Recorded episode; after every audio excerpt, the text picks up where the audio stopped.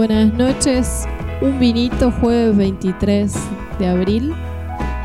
Hoy estoy acomodándome a los auriculares. Les cuento a los oyentes que estoy escuchándome al mismo tiempo. Así que díganme si grito, si se escucha abajo, lo que fuera. Estamos perfeccionándonos en la radio técnicamente. ¿Cómo andás, Sebastián? Muy bien, tratando de que todo ande. Eh, así que, como dijimos el lunes, si hay alguna sugerencia sobre los volúmenes y ese tipo de cosas, estamos recalibrando de vuelta las cosas. Bueno, hoy tenemos un montón de cosas en el programa de radio. Muchas noticias internacionales, ¿no? Noticias internacionales, bueno, nos tocan también algunas nacionales y una consigna especial para darles. ¿Cuál es la noticia especial? Tiene que ver con eh, una de las efemérides del día de hoy. Hoy es el Día Internacional del Libro y se nos ocurrió pensar la posibilidad de qué libro no recomendarías. Ir contra la corriente, digamos. Siempre se piensa, ay, ¿qué libro me recomendás? Bueno, esta vez es qué libro no me recomendás para no pasar un mal momento. En la cuarentena, no Exactamente. leer algo que no valga la pena. Es decir, ¿qué libro tenés en tu biblioteca y te avergüenza mucho? ¿O cuál es el libro que no le recomendarías a nadie? Vos La estás lejos de tu biblioteca, pero ¿te acordás de alguno? Tengo que hacer. Estoy pensando cuál no recomendaría. Yo tengo una mano ver, de mi biblioteca que se llama El Retorno al Proyecto Nacional. No suena muy interesante. No sé si, si alguien se puede imaginar a, a quién corresponde la autoría de este libro. ¿Podemos, ¿Lo podemos dejar en suspenso? Tipo eh, Jorge Suspenso. Charan, Bueno. charan. Por ahí también, además de la consigna, nos tiran. a- tiremos algunas pistas. A ver si le pegan a quién corresponde ese libro. Eh, bueno, una pista un poco obvia, pero bueno. eh, un militar retirado. Bien, perfecto. Agendaron, ¿no? Militar retirado que escribió el libro. ¿Cómo era el título?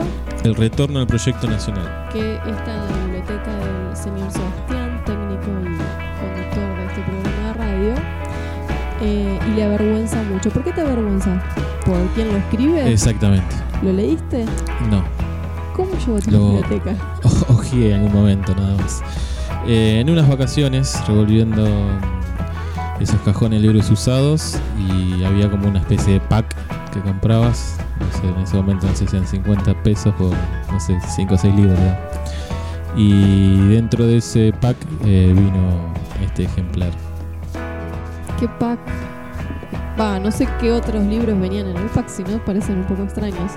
No, eh, me parece que el que lo hizo era Se lo quería, empezó a juntar libros, 4 o 5, iba eh, poniéndolo juntos y se lo quería sacar de encima. y el precio sí, de oferta. Que no tenía ninguna relación, había cosas de sociología. Eh, me imagino que habría como un hilo conductor medio muy por arriba de política, una cosa así, porque podría llegar a haber eh, una conexión ahí, pero no, era una mezcla rara en el libro. Pero bueno, era muy barato. Así que te avergüenza por el autor que lo vamos a dejar ahí en suspenso. Igual por algo nunca lo tiré, no sé si ¿Lo querés leer? tiene que ver con que hemos hecho muchos chistes mientras yo estudiaba sobre el libro, eh, entre otras cosas, así que eh, tiene un cariño más que por el momento en que apareció que por lo que contiene, ¿no? ¿Es un libro que oficia de conversación cuando hay reuniones en tu lugar? Miren el libro que tengo y de ahí empiezan los chistes. Sí, muchas veces lo he hecho. Eh, O sea, me sigue sorprendiendo de tenerlo, entonces. no sirve como lectura, pero sí como conversación. Sí, como un punto de encuentro, tal vez, de, humor. ¿Cuánto que le debes a ese autor entonces, eh? No, no, digamos eso, por favor. Bueno, entonces reiteramos la consigna de hoy, jueves 23. ¿Qué libro tenés en tu biblioteca y te avergüenza mucho? ¿Cuál es ese libro que no le recomendarías a nadie? La cuestión sería, no vaya a ser cosa que además de la cuarentena nos comamos otro garrón y sea un muy mal libro. Ahí nos estaban diciendo que estaba muy fuerte la música. Espero que se haya corregido. Así que muchas gracias. Es decir, imagínense esta situación. Cuarentena, más libro de mierda. Igual, ¿por qué Dios me hiciste tu caca?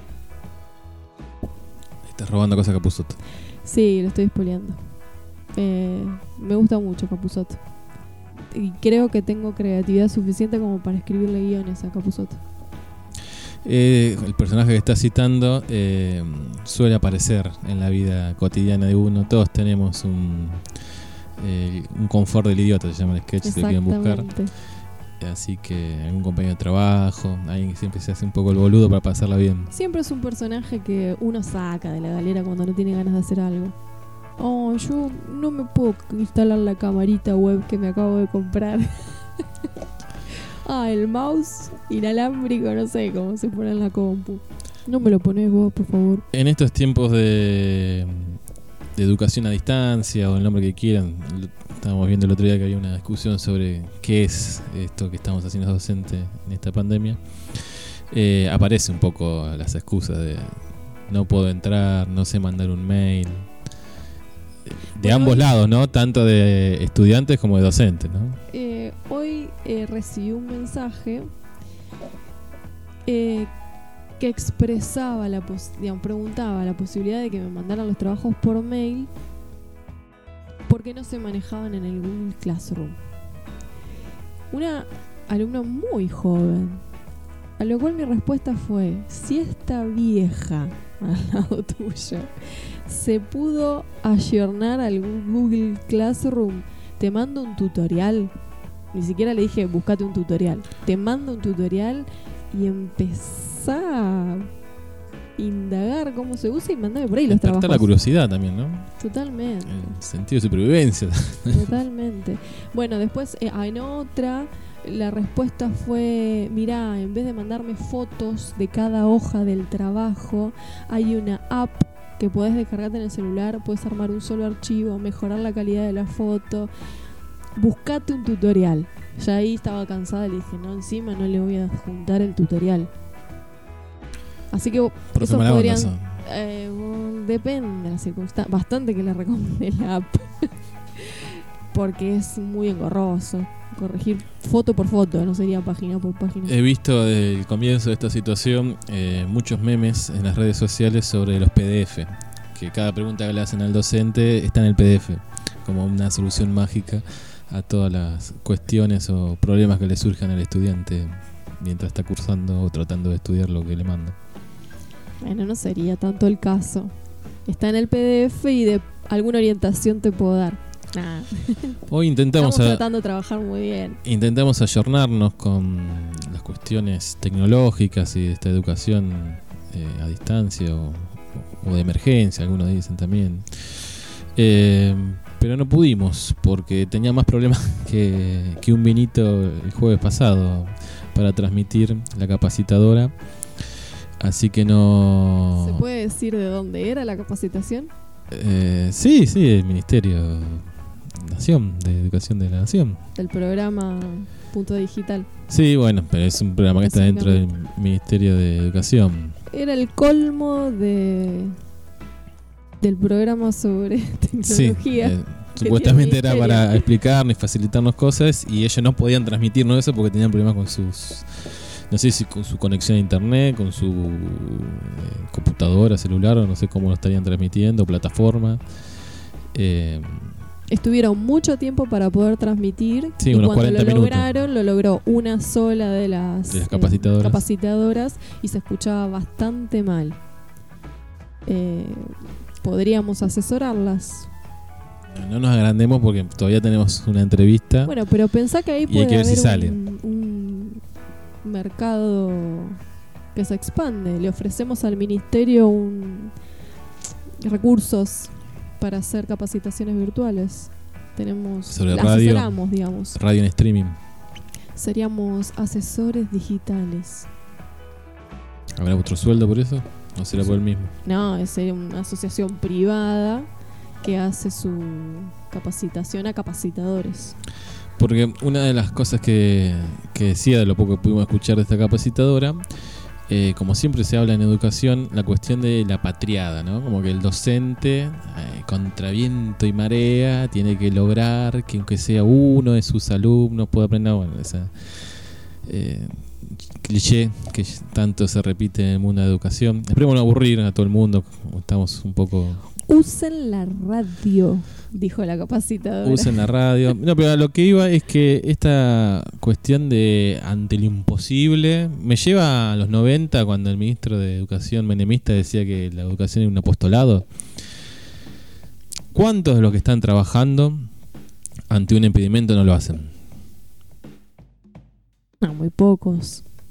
En el ámbito privado, digo, no de docente. ¿eh? Ah, en el ámbito En privado. un trabajo No, común y corriente. ¿O cuántas horas trabajás de tu día? ¿Cuánto tiempo le dedicas? ¿Cuánto tiempo tenés prendido el celular? Extra a tu lugar de trabajo, digamos. Sí, sí. No, prácticamente nadie. No sé por qué a los docentes se le exige, o nos autoexigimos, porque era una compañía la que estaba dando la capacitación, no, no- no era la patronal en sí mismo. Eh, es una pregunta, me gustaría escuchar a los oyentes que no son docentes, que tener otra mirada, si están de acuerdo con que los docentes tenemos que ir contra viento y marea, eh, con tal de llevar el conocimiento, yo lo pongo entre comillas eso. Eh, o somos trabajadores y debemos cumplir una jornada de acuerdo a nuestro sueldo, de acuerdo a nuestros medios. No sé, dejo la pregunta abierta para el que quiera opinar.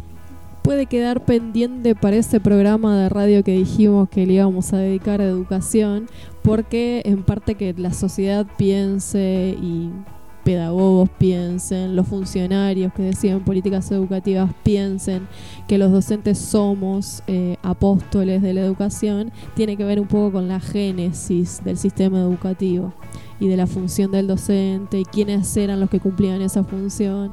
Y cuesta evidentemente porque esto ya hace muchos años cuenta de desterrarlo pero eh, haremos el intento Sí, o tal vez el emergente social es que la educación en Argentina se entiende de esa manera y en todo caso estaremos equivocados lo que no lo pensamos igual y no sé, no, ponerme un kiosco como alguna vez algún inspector ha dicho, ¿no? O nos ha dicho que si no nos gustaba lo que estamos haciendo nos pusieron un kiosco.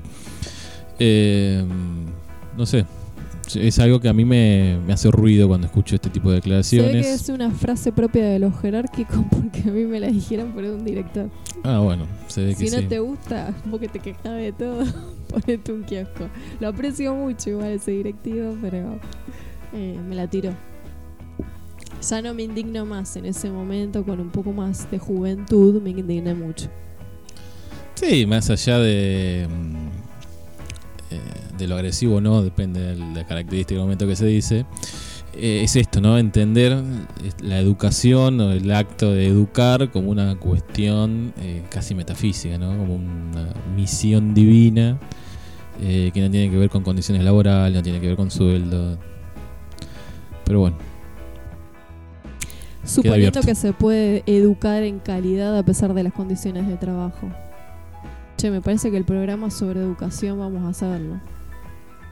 Lo estamos ahí. Creo que lo habíamos dicho cuando hablamos de educación, pero mm, lo repito porque a mí me sigue llamando la atención. Eh, lo que dijo el ex ministro de Educación Bullrich ante el reclamo de los gremios nacionales eh, por la paritaria nacional, eh, que en Cuba, con poco presupuesto, lograban altos niveles de educación. Así que eh, Bullrich te podría contestar a esto que estás diciendo vos, que no tiene que ver con la cantidad de plata que tengas vos ni el sistema educativo, sino con tus ganas de enseñar. Le vamos a dar cátedra a Bullrich sobre la educación cubana. Me parece que le haría falta un seminario intensivo. Pero no es momento. No, Al menos que nos dejen en los comentarios, fa, quiero escuchar ese seminario. Pero por ahora no. Vol- volvemos a recordar cuál es la consigna que a nosotros por lo menos nos mantiene entretenidos. Tal es así que nos podemos ir a hablar por cualquier lado, por cualquier rama. De hecho, ya tenemos muchos mensajes. A todos los que nos dejaron mensajes hasta un momento o nos quieren dejar, en el tercer bloque, si no recuerdo mal, cuando nos dedicamos a efemérides, El bloque entero estará dedicado a leer sus comentarios y hablar de esos libros que les dan vergüenza o no quieren que ningún ser querido lea. ser querido o ninguna persona en la faz de la tierra. Bueno, También nos están diciendo que se está escuchando bien, así que nos pones contento de que Genial. los nuevos implementos técnicos que vamos sumando estén funcionando. Antes de ir a alguna pausa, mm, quiero mandarle saludos porque no vi su mensaje el día lunes. Además, siempre ha colaborado. Eh, quiero mandarle saludos a Mika Donati que nos está escuchando. De hecho, ya nos mandó mensajes eh, sobre la consigna. Así que Mika, después en el próximo blog, en el bloque de las efemérides, mejor dicho, leemos eh, tu comentario y saludos. Otro anuncio que tenemos es que sumamos canal de Telegram. No es una aplicación de mensajería demasiado difundida, pero bueno, los que tienen o tienen ganas de empezar a usarlo, eh, es muy similar a, a WhatsApp. Incluso dicen, yo no puedo comprobarlo, pero dicen que es más seguro. No llena de contenidos el teléfono porque los videos y las fotos que se mandan por Telegram no se descargan en el teléfono, así que eso es- ya es una gran ventaja y eso sí es comprobable. Así que nos ponen en el buscador de Telegram, si tienen la aplicación entran o se la descargan y en el buscador ponen un vinito radio y va a salir nuestro canal que por ahí vamos a estar mandando bueno los flyers de, los programas y algunas noticias que vamos comentando que nos parecen importantes y la info que nos va a parecer importante, valga la redundancia. Bueno, en esta nueva etapa de un vinito, yo ya la catalogé de esa manera desde el último programa donde pudimos hacer una eh, reunión eh, grupal, entrevista grupal para debatir sobre Boca, antiboca y salió bastante bien tecnológicamente. Inauguramos entonces esta nueva etapa. Con esta nueva etapa nos vamos a una pausa. Nos vamos a una pausa. No dijimos nada del debate, pero tuvo muchas repercusiones muy buenas. Estuvieron todos contentos los que participaron y los que estuvieron escuchando. Y algunos que además que les gustó la- el debate, se quedaron con ganas de, de seguir tirando alguna chicana. Pero bueno, quedará, mm, la cosa. quedará para cuando se termine la pandemia y compartamos un asado o para algún debate en el futuro nuevamente. ¿Con qué tema nos vamos a retirar? Nos vamos a la pausa con Asesina Serial de Circe.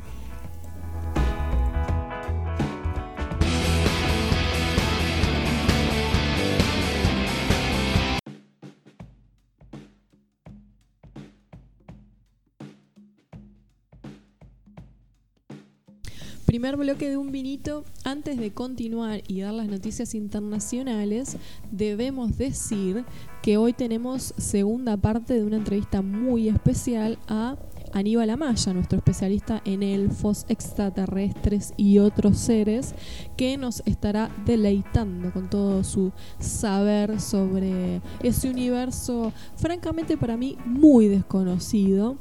Así que como la tecnología avanza en este programa casero, pero cada vez menos de un vinito, espero poder escucharlo, que fue algo que pasó en la primera entrevista, y hacerle muchas preguntas.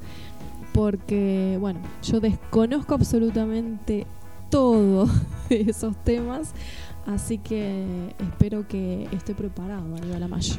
Y por lo poco que me adelantó, tiene algunas teorías, o tal vez no teorías, sino la verdad, sobre qué nos pasó con nuestra computadora anterior.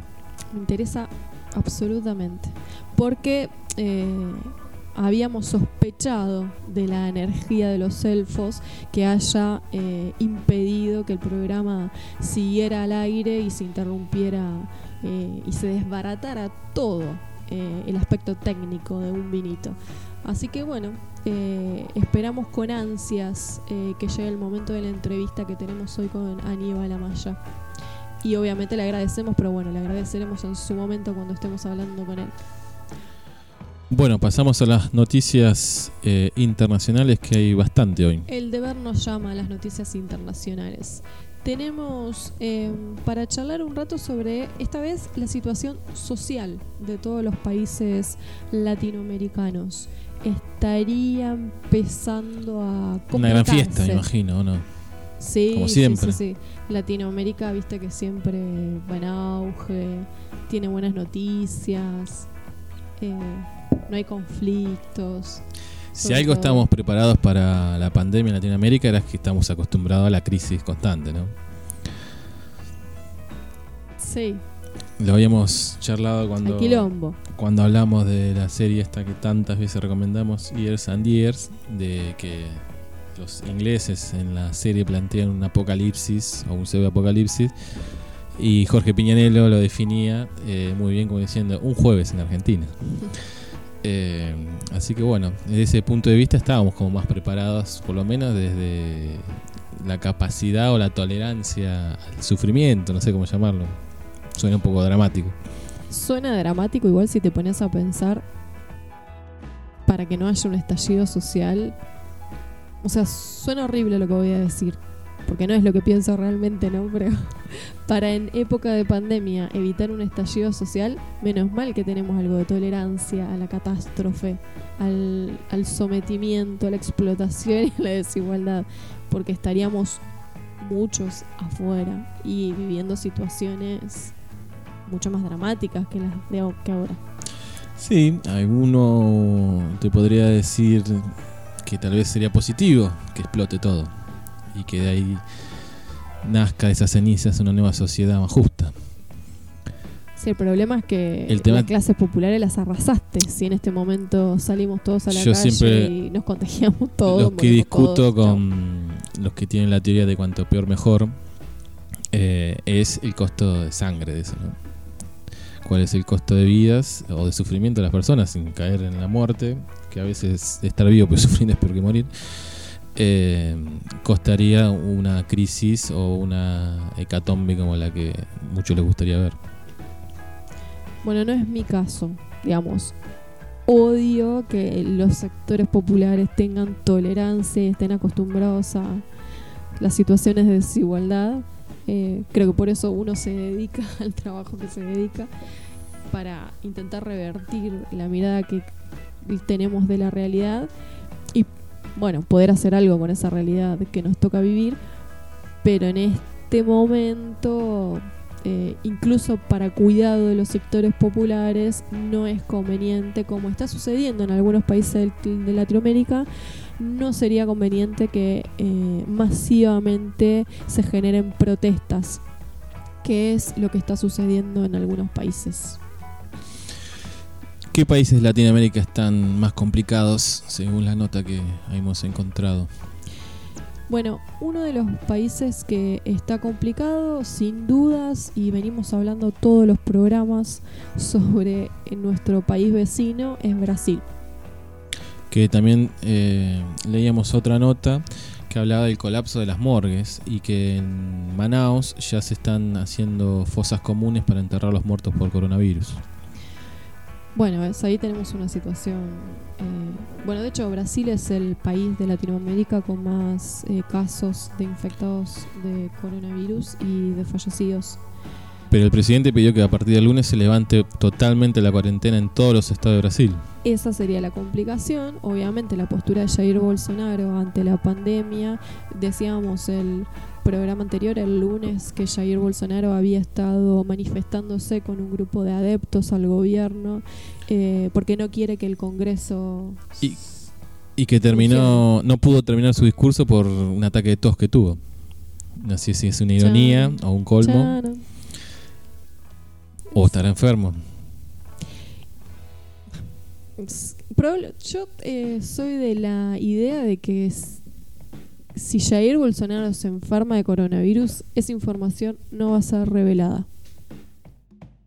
Y si se muere, ¿qué van a decir? Que se murió otra cosa. Se murió de la emoción por ver a su país. Del estrés, no sé, qué sé yo, cualquier cosa. Vos decís, nos, va- nos va a privar de esa belleza poética de que se enferme coronavirus. Sí. Para mí sí. Hasta en eso va a ser jodido Bolsonaro. Para mí lo deben tener bastante organizado. siempre lo pensé, desde el uno de los primeros momentos cuando ya veíamos cuál era la actitud de Bolsonaro y esto se va a informar y... Porque no es la primera vez que tose en público, ha dado No, de hecho. Se le hizo el test ya al principio Sí. de, de los casos, por había estado con, no sé si con un ministro, un secretario que había sido positivo. Entonces se le hizo y que salió él a dar una conferencia con un barbijo. Bastante espectacular en ese momento. La cuestión es que la situación de Brasil es delicada en la medida en que 20 de los gobernadores de Brasil eh, firmaron una nota eh, en contra eh, de, las, eh, de los comentarios de Jair Bolsonaro. Porque, bueno, justamente los gobernadores lo que quieren es resguardar a la población, eh, sostener la cuarentena, que es lo que Bolsonaro está llamando a no cumplir o a levantarla, porque sostiene que eh, la crisis económica va a matar más que el coronavirus.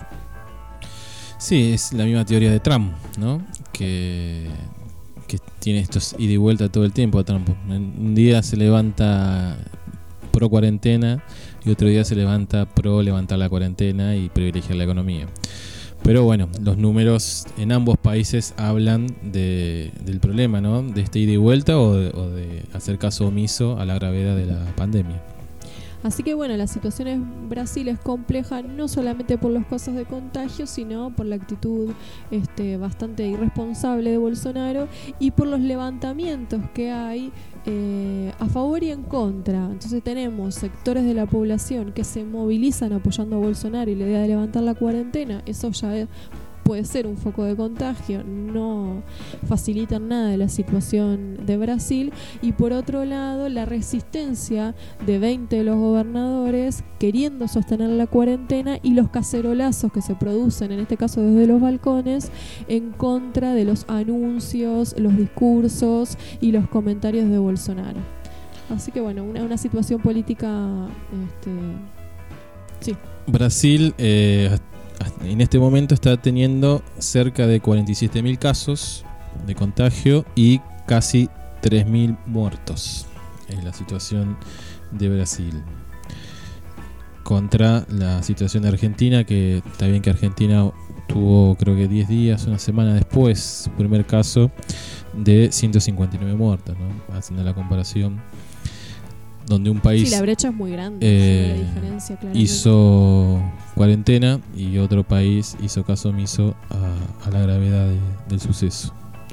Otro país que tiene una situación social delicada es Colombia, eh, donde bueno se generaron protestas en varias ciudades y zonas rurales del país eh, y con distintas modalidades: bloqueos en calles, cacerolazos, trapos rojos colgados en las ventanas. Que lo que están exigiendo estas protestas son ayudas económicas y alimenticias. Eh, bueno, la prenda del trapo rojo en, la- en las ventanas en Colombia es como el símbolo de la protesta social en este momento, exigiendo estas ayudas económicas y denunciando al mismo tiempo la pobreza que vive Colombia, que se agrava por la situación de restricción para eh, trabajar y por la gran cantidad de empleados informales que no tienen acceso en este momento a ningún tipo de ayuda. Si bien Iván Duque, el presidente de Colombia, anunció eh, en, en marzo eh, un paquete de medidas económicas eh, que tienen que ver con subsidios, créditos blandos, suspensión de pagos, pero bueno, son medidas... Qué que- raro, porque es también Sí. adherente al libre mercado. Bueno, son medidas que no estarían alcanzando a toda la población, eh, por ejemplo, al sector informal. Digamos, se está alcanzando solamente a bancarizados y eso ya genera un límite enorme y por eso las protestas que se están generando en Colombia. El problema es que el 50% de los trabajadores colombianos están en negro. Así que las medidas no alcanzan a la mitad de la población que, trabaja, ¿no? Exactamente. Así que bueno, también hay eh, levantamientos y protestas sociales en Colombia que están bueno, denunciando la situación que ya venía siendo grave y que se eh, recrudece con la pandemia. ¿Qué otro país está complicado? También nuestro país vecino de Bolivia eh, hay un malestar bastante grande en Bolivia que tiene que ver fundamentalmente con un componente económico, pero también hay un componente político, porque de hecho se generaron eh, algunas protestas sociales y eh, su presidenta impuestas, el gobierno interino de Janine Áñez eh, acusó al Autoproclamada. autoproclamada al expresidente Evo Morales, que bueno, sabemos que Evo está actualmente en Argentina, de ser el que eh, está alentando desde Argentina estas protestas de bueno a sectores que se dan sobre todo en la ciudad del Alto eh, y vecinos de la zona sur de Cochabamba, que son los lugares donde hay mayores eh, situaciones de eh, pobreza y de exclusión. Y bueno, ahí hubo incumplimiento de la restricción porque justamente salieron a la calle para exigir entrega de bonos y de alimentos. Y se da entonces una situación de eh, protestas por motivos económicos, pero también hay acusaciones políticas cruzadas, eh, a en este caso acusándolo a Evo Morales de ser el agitador de estas protestas. Bueno, en Latinoamérica teníamos tres casos parecidos, que era Chile, Bolivia y Venezuela, que estaban con agitación política y social, y se le sumó el coronavirus a esas situaciones previas ya. Bueno, Chile es otro de los países que en este momento también eh, vivenció eh, alguna serie de protestas. De, bueno, Pero en Chile sí está dando respuesta al mercado. sí. es una ironía. Sí. Eh, o me vas a decir que Piñera también no, aplicó que- medidas populistas. Bueno, ahí voy. Eh, porque es un buen dato para la reflexión que venimos teniendo en un vinito respecto de eh, cómo la pandemia nos provoca pensar en la ineficacia, no del Estado, como nos dicen los neoliberales, sino en la ineficacia del mercado. Eh, en la solución de problemas básicos y derechos humanos básicos, en este caso como la salud. ¿Por qué? Porque una de las eh, medidas que toma Piñera en los últimos eh, días tiene que ver con eh, crear un ingreso familiar de emergencia. Yo no te puedo creer lo que me estás diciendo. ¿Quién tiene un ingreso familiar de emergencia? Me imagino que Esper y Milei en este momento se descomponen, ¿no? Cuando escuchan ese tipo de noticias. Se les retorció el Su estómago. héroe Piñera Exactamente. está dándole plata gratis a los pobres. Exactamente. Eh, bueno, esto tiene que ver con que eh, hubo protestas en la Plaza Italia, Plaza de Santiago. Eh, de hecho, hubo eh, 14 detenidos. Esto fue el lunes. Eh, obviamente los detenidos tienen que ver, entre comillas, no por la protesta en sí, sino por, como situación de, pan, de cuarentena, no se permiten Ah, la- el la agrupamiento de más de excusa 50 perfecta. personas. Exactamente, la excusa perfecta.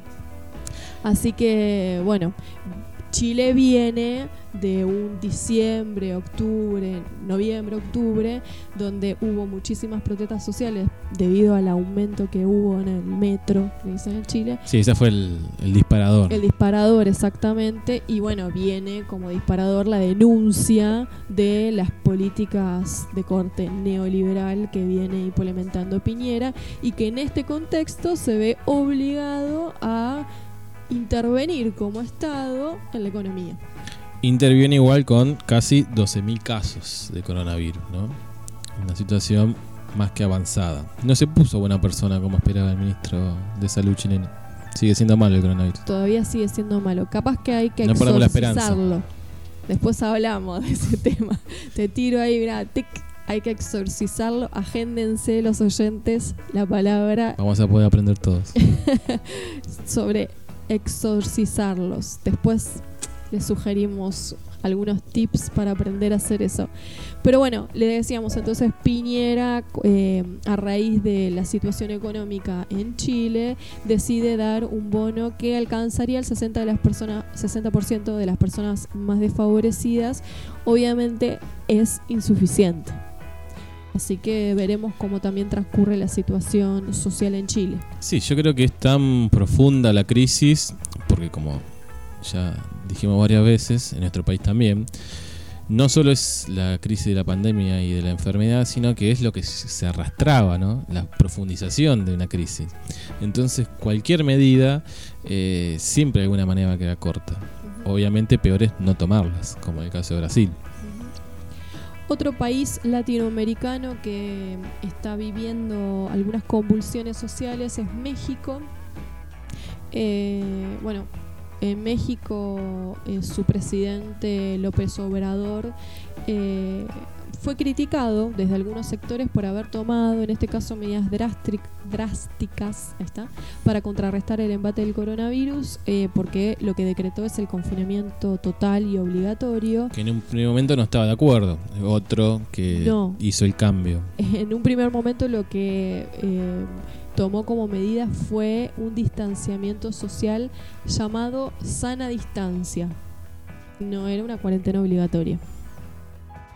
Eh, ¿Cómo es que no había dicho alguna vez un amigo? Eh, Me acordé distancia del mismo amigo. óptima. Óptima. Eh, refiriéndose a otra cosa, pero me acordé exactamente de la misma. Si nos está escuchando, sabrá que estamos hablando de él. Fue un término que siempre es reiterado: distancia óptima. Distancia óptima. Eh, le mandamos un saludo. y un fuerte abrazo. La cuestión es: en México, eh, bueno, entró en una fase de ascenso rápido eh, porque pasó de contar 5.000 casos confirmados el lunes 13 a 8.700 reportados este lunes 20. Bueno, una oyente en un momento nos había, se había comunicado, nos había dicho que estaban esperando este pico en México y que se preveían muchas complicaciones para los enfermos de coronavirus por los índices de mm, obesidad y de mm, diabetes que tiene la población mexicana. Enfermedades preexistentes que complican el cuadro de COVID. Están en 970 muertos los mexicanos al día de hoy. La cuestión es que este ascenso mm, relativamente rápido en una semana ¿no? de los casos de contagio eh, obligó a López Obrador a tomar la decisión de suspender las actividades laborales no esenciales, todas. Eh, obviamente están suspendidas actividades en espacios públicos, parques, plazas, playas, lo que fuera.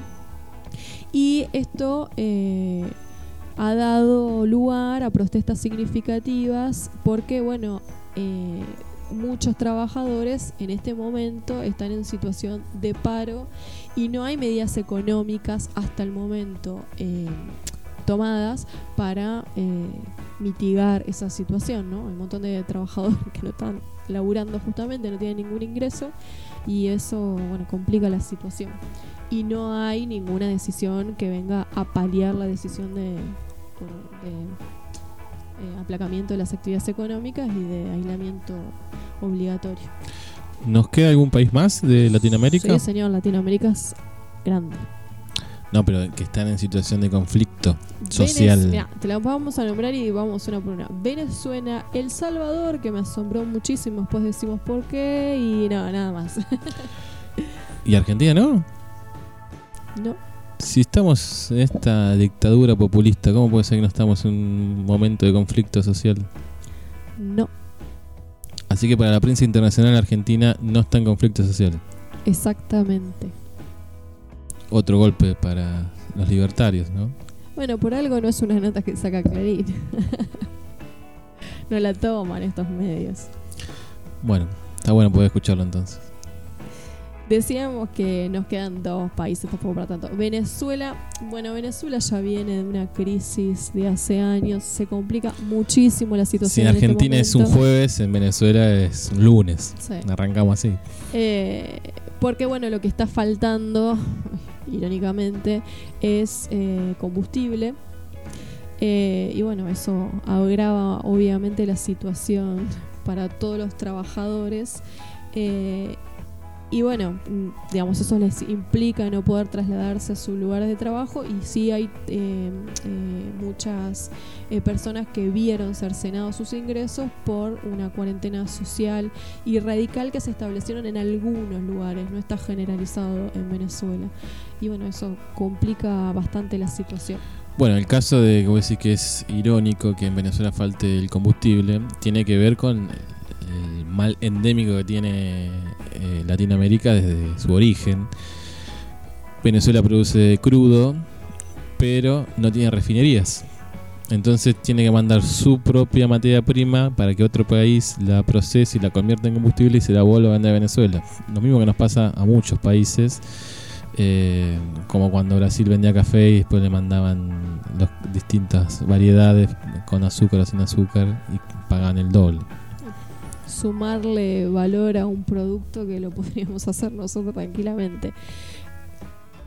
Siempre digo lo mismo, a veces si el día es bueno soy súper positiva y a veces no, pero esperemos, no que los funcionarios, porque uno ya de ciertos sectores políticos no espera nada, pero al menos de nosotros como ciudadanos empezar a comprender y empezar a mirar finamente las decisiones políticas que se toman, eh, que toman los distintos gobiernos.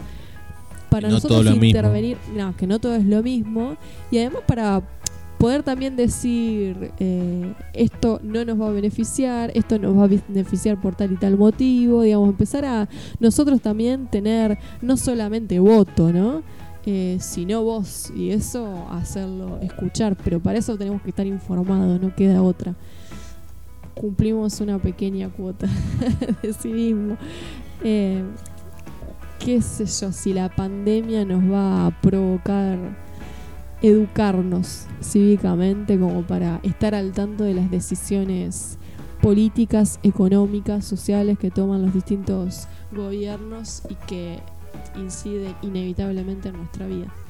Bueno, eso depende de cómo nos queramos posicionar, si positivos o negativos frente a la situación que vivimos. Bueno, nos queda El Salvador, que yo decía que me sorprende porque programas anteriores, cuando hablamos de la postura que tomaron diferentes estados en los inicios de la pandemia, ubicábamos a Bukele, que es el presidente de El Salvador, en un bloque de presidentes que tomaron medidas intervencionistas. eh, Y aplicación de la cuarentena obligatoria. y aplicación de la cuarentena obligatoria muy rápidamente lo hizo El Salvador. La cuestión es que los salvadoreños también salieron a las calles en las últimas semanas para denunciar la falta de alimentos y lo que consideran el incumplimiento de lo prometido por el gobierno de Nayib Bukele. Habría ahí que indagar qué fue lo que pasó con los estímulos económicos que en su momento fueron tan elogiados eh, por los distintos eh, estados a Bukele en sus anuncios eh, y que en este momento no están llegando. Esa es la denuncia que hacen los salvadoreños. Hay que ver qué fuerzas, eh, sobre todo económicas, están ejerciendo presión sobre ese gobierno y que no se puedan concretar. No creo que sea solo eh, demagogia lo que dijo y que después sabiendo que no lo iba a poder hacer. Seguramente hay una gran disputa en, en quién se lleva el pedazo de torta que queda. Por eso digo, me llamó mucho la atención. Mucho, mucho la atención. Bueno, y después tenemos la situación social también de Estados Unidos, que sigue estando en tapa, digamos, la situación estadounidense. Y la realidad es que está en una situación no exacta, pero muy similar a lo que se vivió con la Gran Depresión eh, a principios del siglo XX. Cerca del 25% de desocupación. Exactamente. Y bueno, se arman grandes filas y cada vez, entre, digamos, a medida que aumenta la cantidad de contagios y las restricciones para circular, aumentan la cantidad Que de al día de trabajadores hoy de paro, estamos en 870.000 contagiados y 49.231 muertos en Estados Unidos. También es un ejemplo para dar cuenta de que las eh, políticas de libre mercado neoliberales que suponen que el Estado es ineficaz, ineficiente, no van a solucionarte la vida en momentos de crisis. Todo lo contrario, nos provocan que esos trabajadores hoy no tengan otros recursos porque en realidad son trabajadores que durante mucho tiempo están viviendo día a día. Bueno, No es que de contamos repente se agotaron todos sus ahorros, no los tienen. el lunes de que los bancos de alimentos, que son los que asisten a las personas que no tienen absolutamente nada, tenían reservas para un mes y que después no sabían cómo iban a seguir trabajando, si iba a haber partidas nuevas del gobierno nacional o de los estados o, no, no, iba a haber nada, no sabían cómo iban a resolver esa situación. Y también eh, diciendo, denunciando de alguna manera la cantidad de personas que aumentaban día a día, que iban a pedir eh, esos alimentos. De mi parte es lo que tengo de noticias internacionales, un breve panorama sobre la situación social en Latinoamérica y en Estados Unidos. Bueno, siguiendo con Estados Unidos, eh, otro de los problemas que está enfrentando es la cuestión del petróleo, que el lunes contamos estaba en valores negativos, bueno, ayer tuvo un repunte, está en 4 dólares el barril. Había un meme espectacular eh, que decía, dame eh, un barbijo. Bueno, uno por 40, dos por 100, no sé cómo era la propuesta. Mejor dame un barril de petróleo. Es muy bueno. por lo barato que Yo no lo cuento graciosamente, pero es muy bueno. Hay que verlo, muy bien. Em, bueno, una de las soluciones eh, o paliativos que están encontrando a esta situación de desborde de petróleo, parece mentira que haya un exceso de petróleo, es que los barcos que están cargados de petróleo sigan dando vuelta sobre el mar, sigan navegando y no vayan a ningún puerto y que esos barcos sirvan como reserva en sí mismos o lugares para, para guardar el excedente de producción que hay. Sería un panorama, yo diría que casi que anunciado, que alguno de esos barcos tenga un derrame. Bueno, ya sería muy malo. Mira, después de que haga el curso que le vamos a recomendar a nuestros oyentes, yo no sé si pensarlo como posibilidad. El que se está quejando de esta situación es Arabia Saudita, que es el primer proveedor de petróleo de Estados Unidos, de que eh, esto aumenta el flete porque el tiempo de esa tripulación y el alquiler de esos barcos, eh, al no poder eh, dejar su carga, es mayor. Entonces no van a tener ingresos por la venta del petróleo y a su vez van a tener mayores costos al tener que pagar eh, estas vueltas en el mar que están dando los barcos petroleros. En sintonía con las cuestiones del Estado, presente y no presente, Dinamarca y Polonia eh, rechazaron salvar las empresas que tengan cuentas offshore. Así que, la mayoría de los empresarios argentinos fueron asesorados por Macri. No podrían acceder a ningún tipo de beneficio. Eso es el currito de Mauricio en este momento. Los gobiernos de Dinamarca y Polonia dijeron que los que no estuvieron pagando impuestos mientras estamos en la normalidad y que por eso hoy en día en la crisis no se cuenta con esos recursos para enfrentar el coronavirus, no pueden ser encima poder eh, ser beneficiados con eh, ventajas impositivas o subsidios o, lo que el Estado pueda proveerles a las empresas que están en crisis por, por la pandemia. Así que todos los que han tenido cuentas offshore y han evadido impuestos en Dinamarca y en Polonia no van a recibir un centavo de los contribuyentes para salvar sus empresas. Si quiebran, quebrarán. Toma mate. E invitan al resto de la Unión Europea a tomar las mismas medidas para terminar por un, de una vez por todas con los paraísos fiscales en el mundo. Y otro, otro tema de, de, Europa es el canciller francés que propuso crear una especie de consejo a nivel global para coordinar las políticas en contra del coronavirus y tomó como ejemplo el que existe por el medio ambiente. Yo digo que si va a funcionar como el del medio ambiente, eh, estamos todo muerto. Porque si hay algo que no hay coordinación o conciencia ambiental en los países del primer mundo, eh, es el límite que estamos ambiental eh, en este momento, ¿no? O previo a la pandemia, que supuestamente en ese sentido fue bueno. Ya lo habíamos discutido también este tema. Así que bueno, ese es un poco el panorama internacional que tenemos hasta este jueves. Americano y europeo. Hicimos un recorrido por todo el globo. Bueno, eh, nos vamos a una pausa y después volvemos con algunas noticias argentinas. Vamos a escuchar Bad Boys de Bob Marley.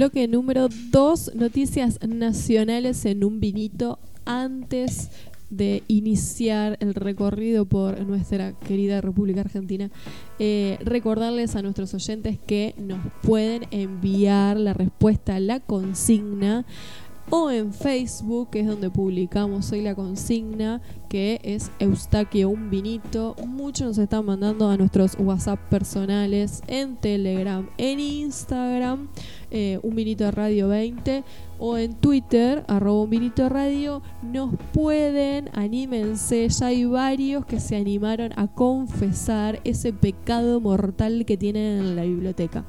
Así que Déjennos la consigna, qué libro que tenés en tu biblioteca te avergüenza mucho y no recomendarías de ninguna manera a nadie. Yo sigo pensando, algunos me voy acordando, ¿eh? Eh, de manera de colaborar para en esta cuarentena orientarnos mejor a lecturas que nos den placer y no que nos hagan comer un garrón.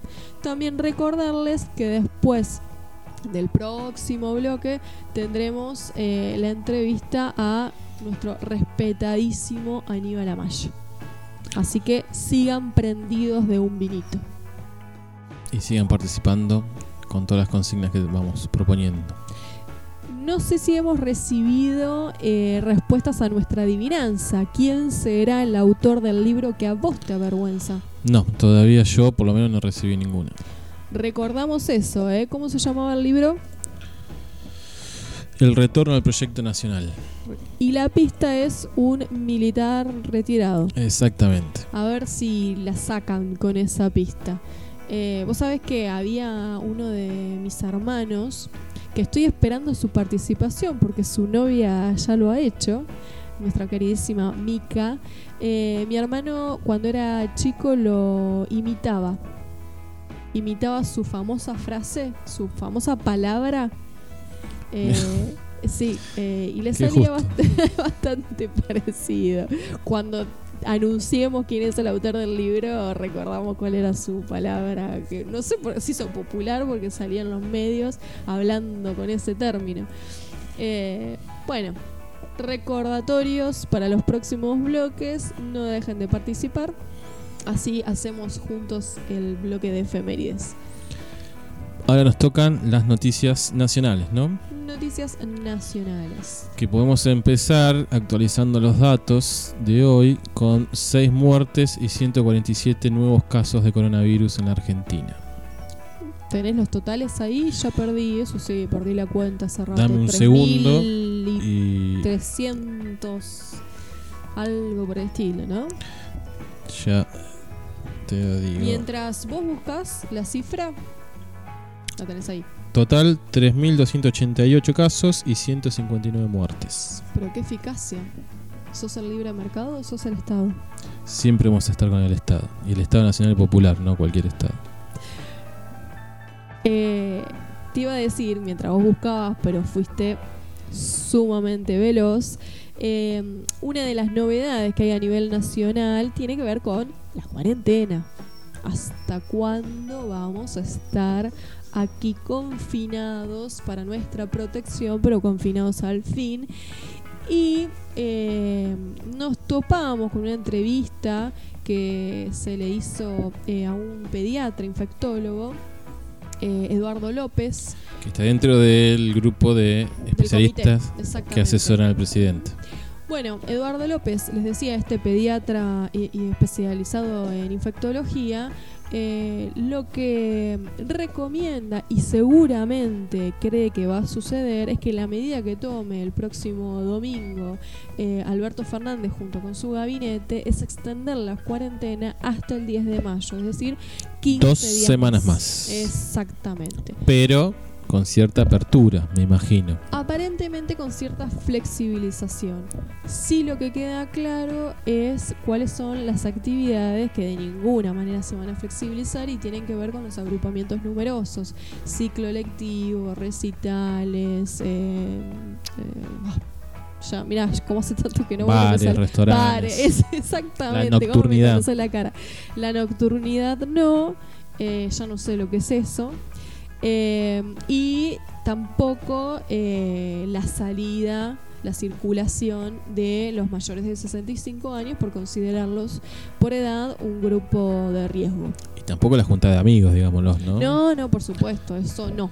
Aunque no. esté cerrado el restaurante, tampoco nuestra casa puede ser eh, lugar de, de reunión como pasó en Verazategui, donde hubo una reunión de 60 personas y la, Sí.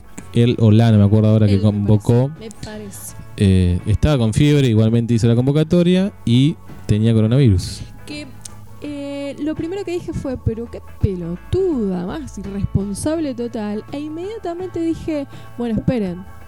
Tanto el que Los hizo 60 la que fiesta, fueron también. Los 60 que fueron, fueron a una fiesta estando en cuarentena. Exactamente. Así que para todos va denuncia. O sea, es una locura. Sí. Eh, no se toma conciencia de, de lo importante que es sostener la cuarentena. Sobre todo a los que podemos. Porque si pudiste hacer una reunión de 60 personas, no estás Tenés medios como para. eh, Sí. en un barrio vulnerable y tenés que salir sí o sí a la calle a ganarte el mango.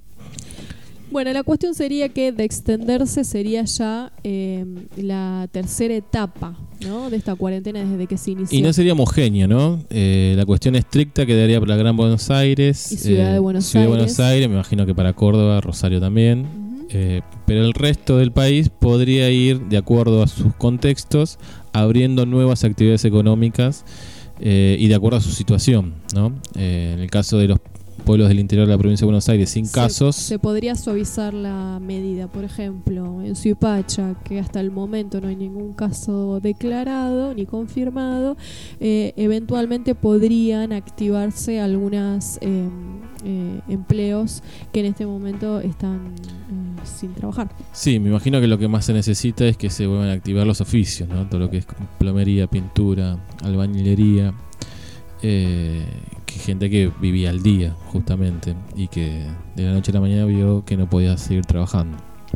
Después se refirió a los geriátricos, que también tuvimos noticias los Estuvieron de moda días. estos últimos días, ¿no? Estuvimos en- estuvieron en boca de los, las pantallas de los medios de comunicación porque hubo dos geriátricos en Capital que tuvieron muchos casos de contagio de COVID-19.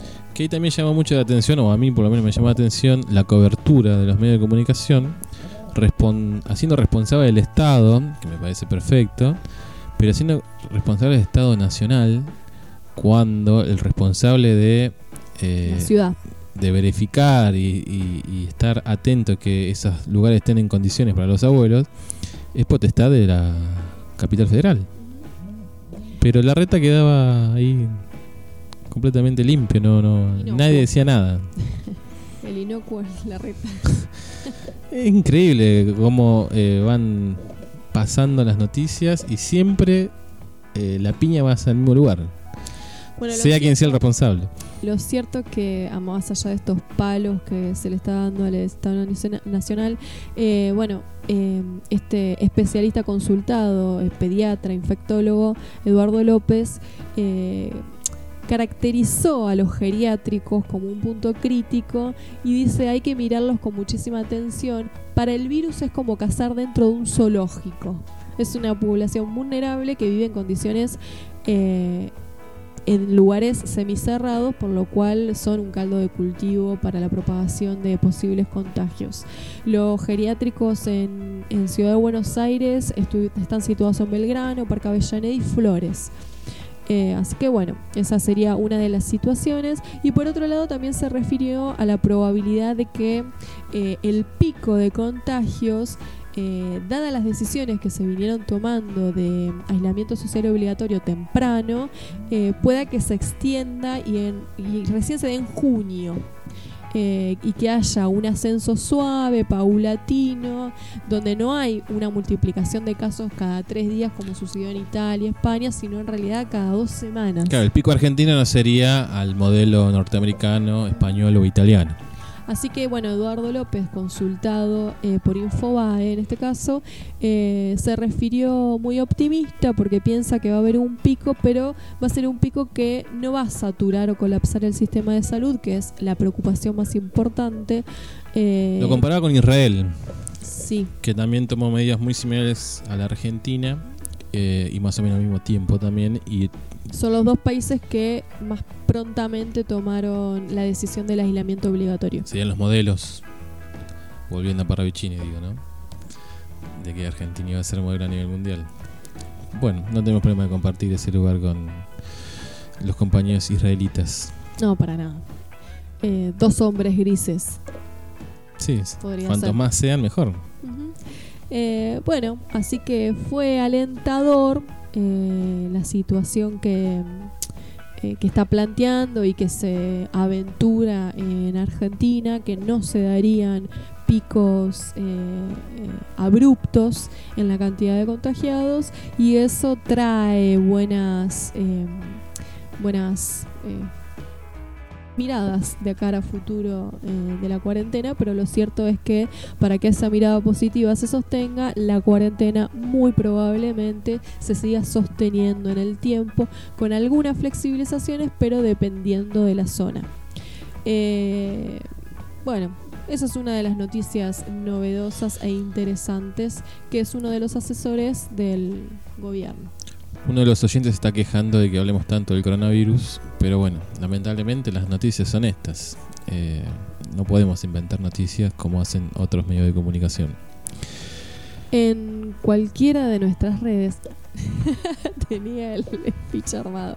Ese oyente nos puede dejar comentarios respecto de qué temas le gustaría que tratemos en la radio. Nos eh, facilitó un artículo que vamos a estar comentando el lunes porque nos pareció muy interesante, como para comentarlo así por arriba. Eh, así que el lunes vamos a estar hablando en profundidad del artículo que nos pasó esta semana.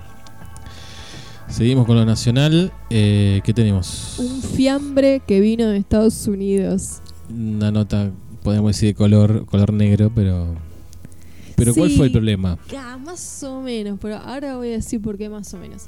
Podría ser de color, pero para mí hay algo muy sutil en la nota.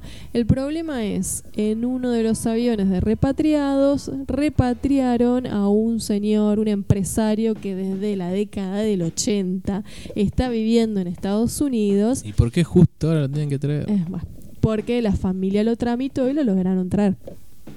Eh, ¿Lo pagaron con mis impuestos a eso? Sí, Trajeron un muerto rico. con mis impuestos. eh, como va a dejar mucha herencia, de noventa y pico de años, eh, el señor, bueno, que fallece.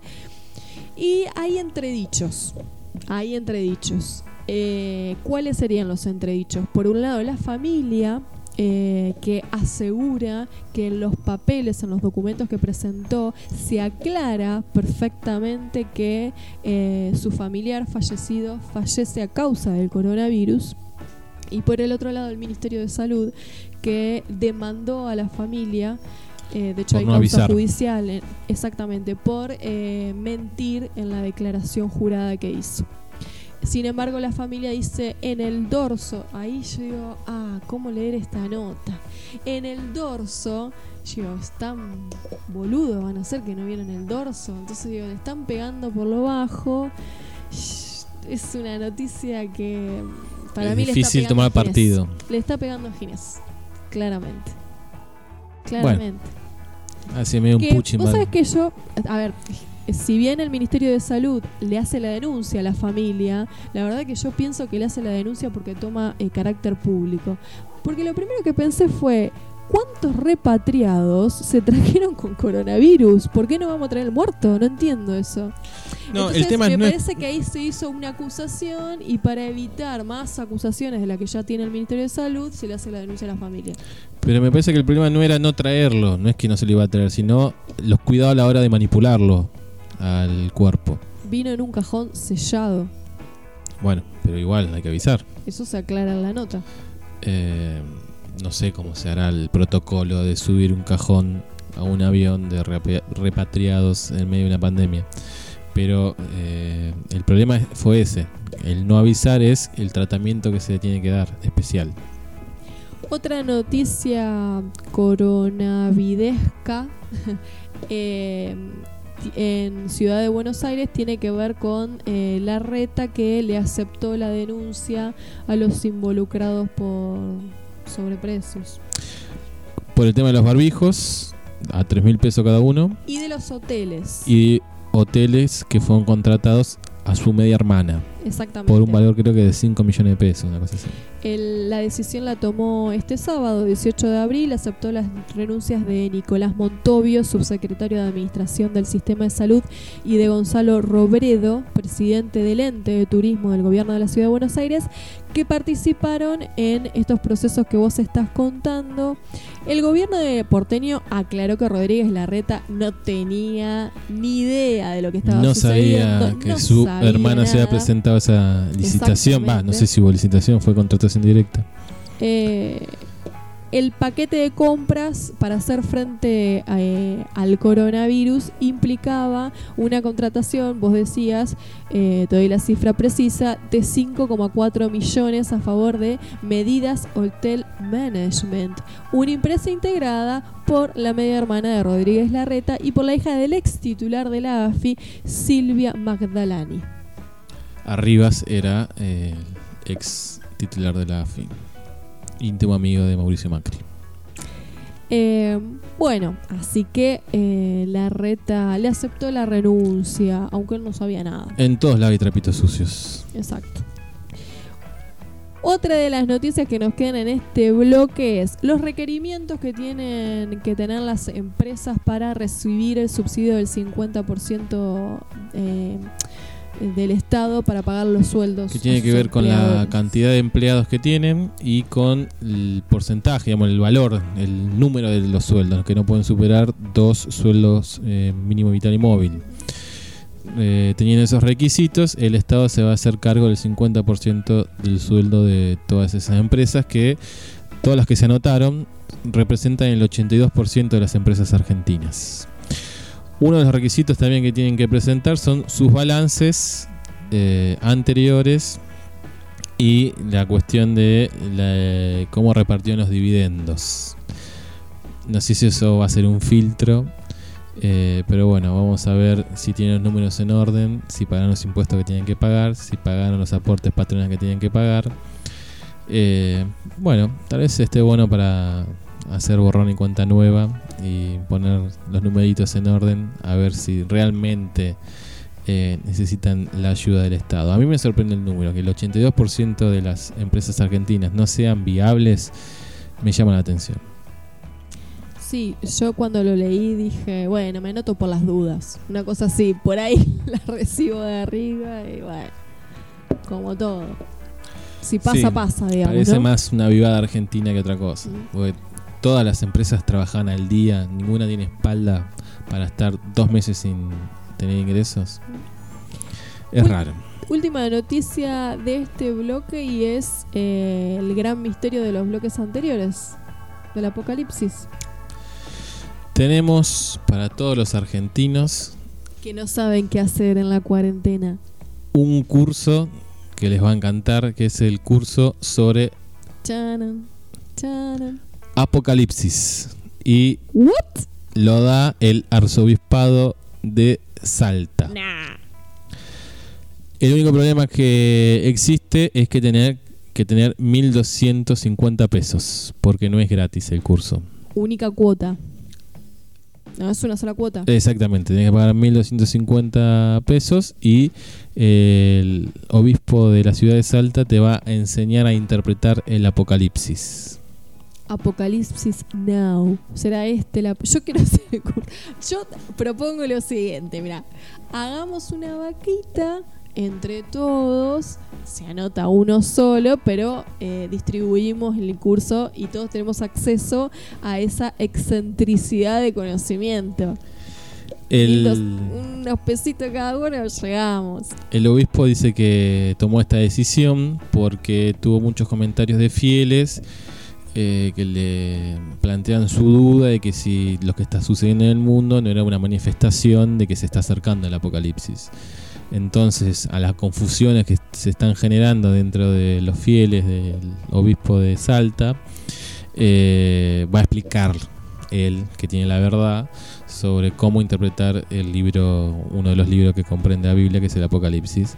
Así todos se quedan más tranquilos. Pero bueno, esa explicación. La plata recaudada será donada eh, para la cobertura de la pandemia, ¿no? En la página del arzobispado, que es donde pude entrar, no está aclarado dónde va esa plata. Eh, solamente hay un flyer bastante bien hecho, atractivo para hacer la iglesia católica, eh, de dónde te puedes anotar y el valor. Y que si sos eh, estudiante o profesor de la Universidad Nacional de Salta, eh, tenés un descuento de 250 pesos. Así que te quedaría en una luquita nada más. ¿Tiene fecha el curso o uno puede acceder cuando se anote? Porque a veces. Eh, está en la etapa de inscripción, ah, pero ya te lo puedo comentar si me das un segundo. Te doy un segundo. Eh, y mientras buscamos la fecha. Recordamos mientras vos buscas que el próximo bloque, después de irnos a la pausa, vamos eh, a estar con la consigna. Acuérdense de comentarnos. Ya recibimos varias participaciones en la consigna de libros que no le recomendarían a nadie. Y después de eso, la tan esperada entrevista a Aníbal Amaya. Hay una confusión en la información que da la página del arzobispado, que es que dice que inicia el 13 de abril, por ende ya está por terminar, pero después dice inscripciones hasta el 10 de mayo. Por ahí vos te inscribís, será una clase. Y después volvés en el tiempo y lo empezás el 13 de abril. Por ahí no es, no es en vivo y en directo, dejan colgadas las clases y vos la podés Acá clara que es 100% online. Ya lo estoy compartiendo en la página de Un Vinito de Facebook eh, para todos los que se quieran anotar en el curso y favorecer al arzobispo de Salta, van a poder hacerlo. Conocimiento sobre el apocalipsis. Ya está publicado, así que el que quiera entrar y, sumarse, está en la página del Arzobispado de Salta, que es todo junto.org.ar. Igual está el link ahí en Eustaquio Vinito. Con esta em, propuesta deliciosa para la cuarentena, hacer este curso sobre Apocalipsis del Arzobispado en Salta. Salta, la ciudad conservadora. no importa. Nos vamos a una pausa. Vamos a una pausa y vamos a escuchar Deseame suerte de Vetusta Morla.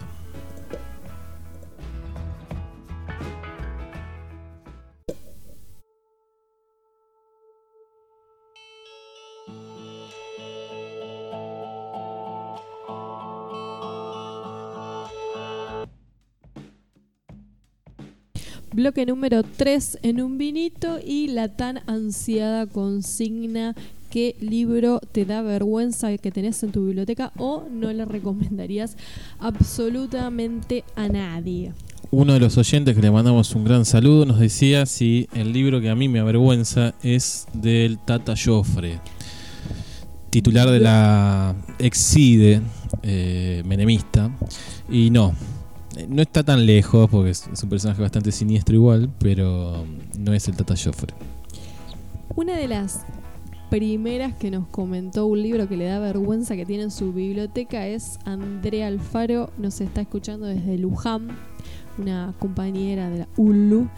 Dice, tengo un libro de un ultraderechista, eh, un periodista muy reconocido en Estados Unidos, una rata.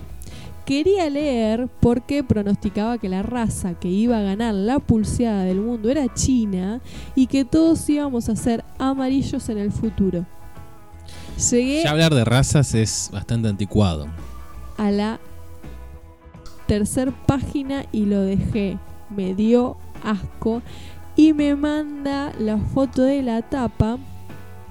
Eh, Andrés Oppenheimer es el periodista y autor del libro que se llama Cuentos Chinos, El engaño de Washington, la mentira populista y la esperanza de América Latina de editorial sudamericana. Si te llegas a topar con este libro, Andrea no lo recomienda.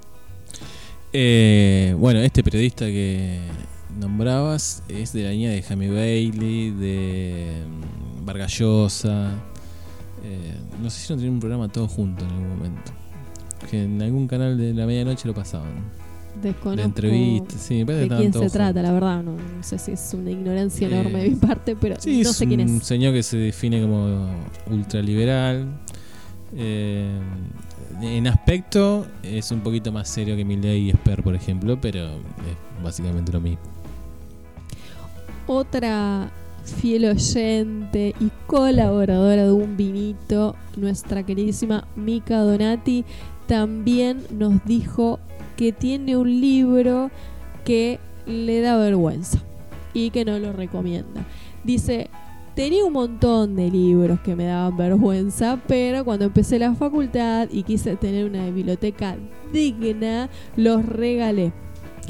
Pero creo que lo más bajo que caí es una saga que se llamaba After, que dice que hace poco salió la película y dice, fui a verla escondidas al cine. Ya, le dio No la vergüenza. conozco y no sé de qué se trata. Eh, va, ¿eh?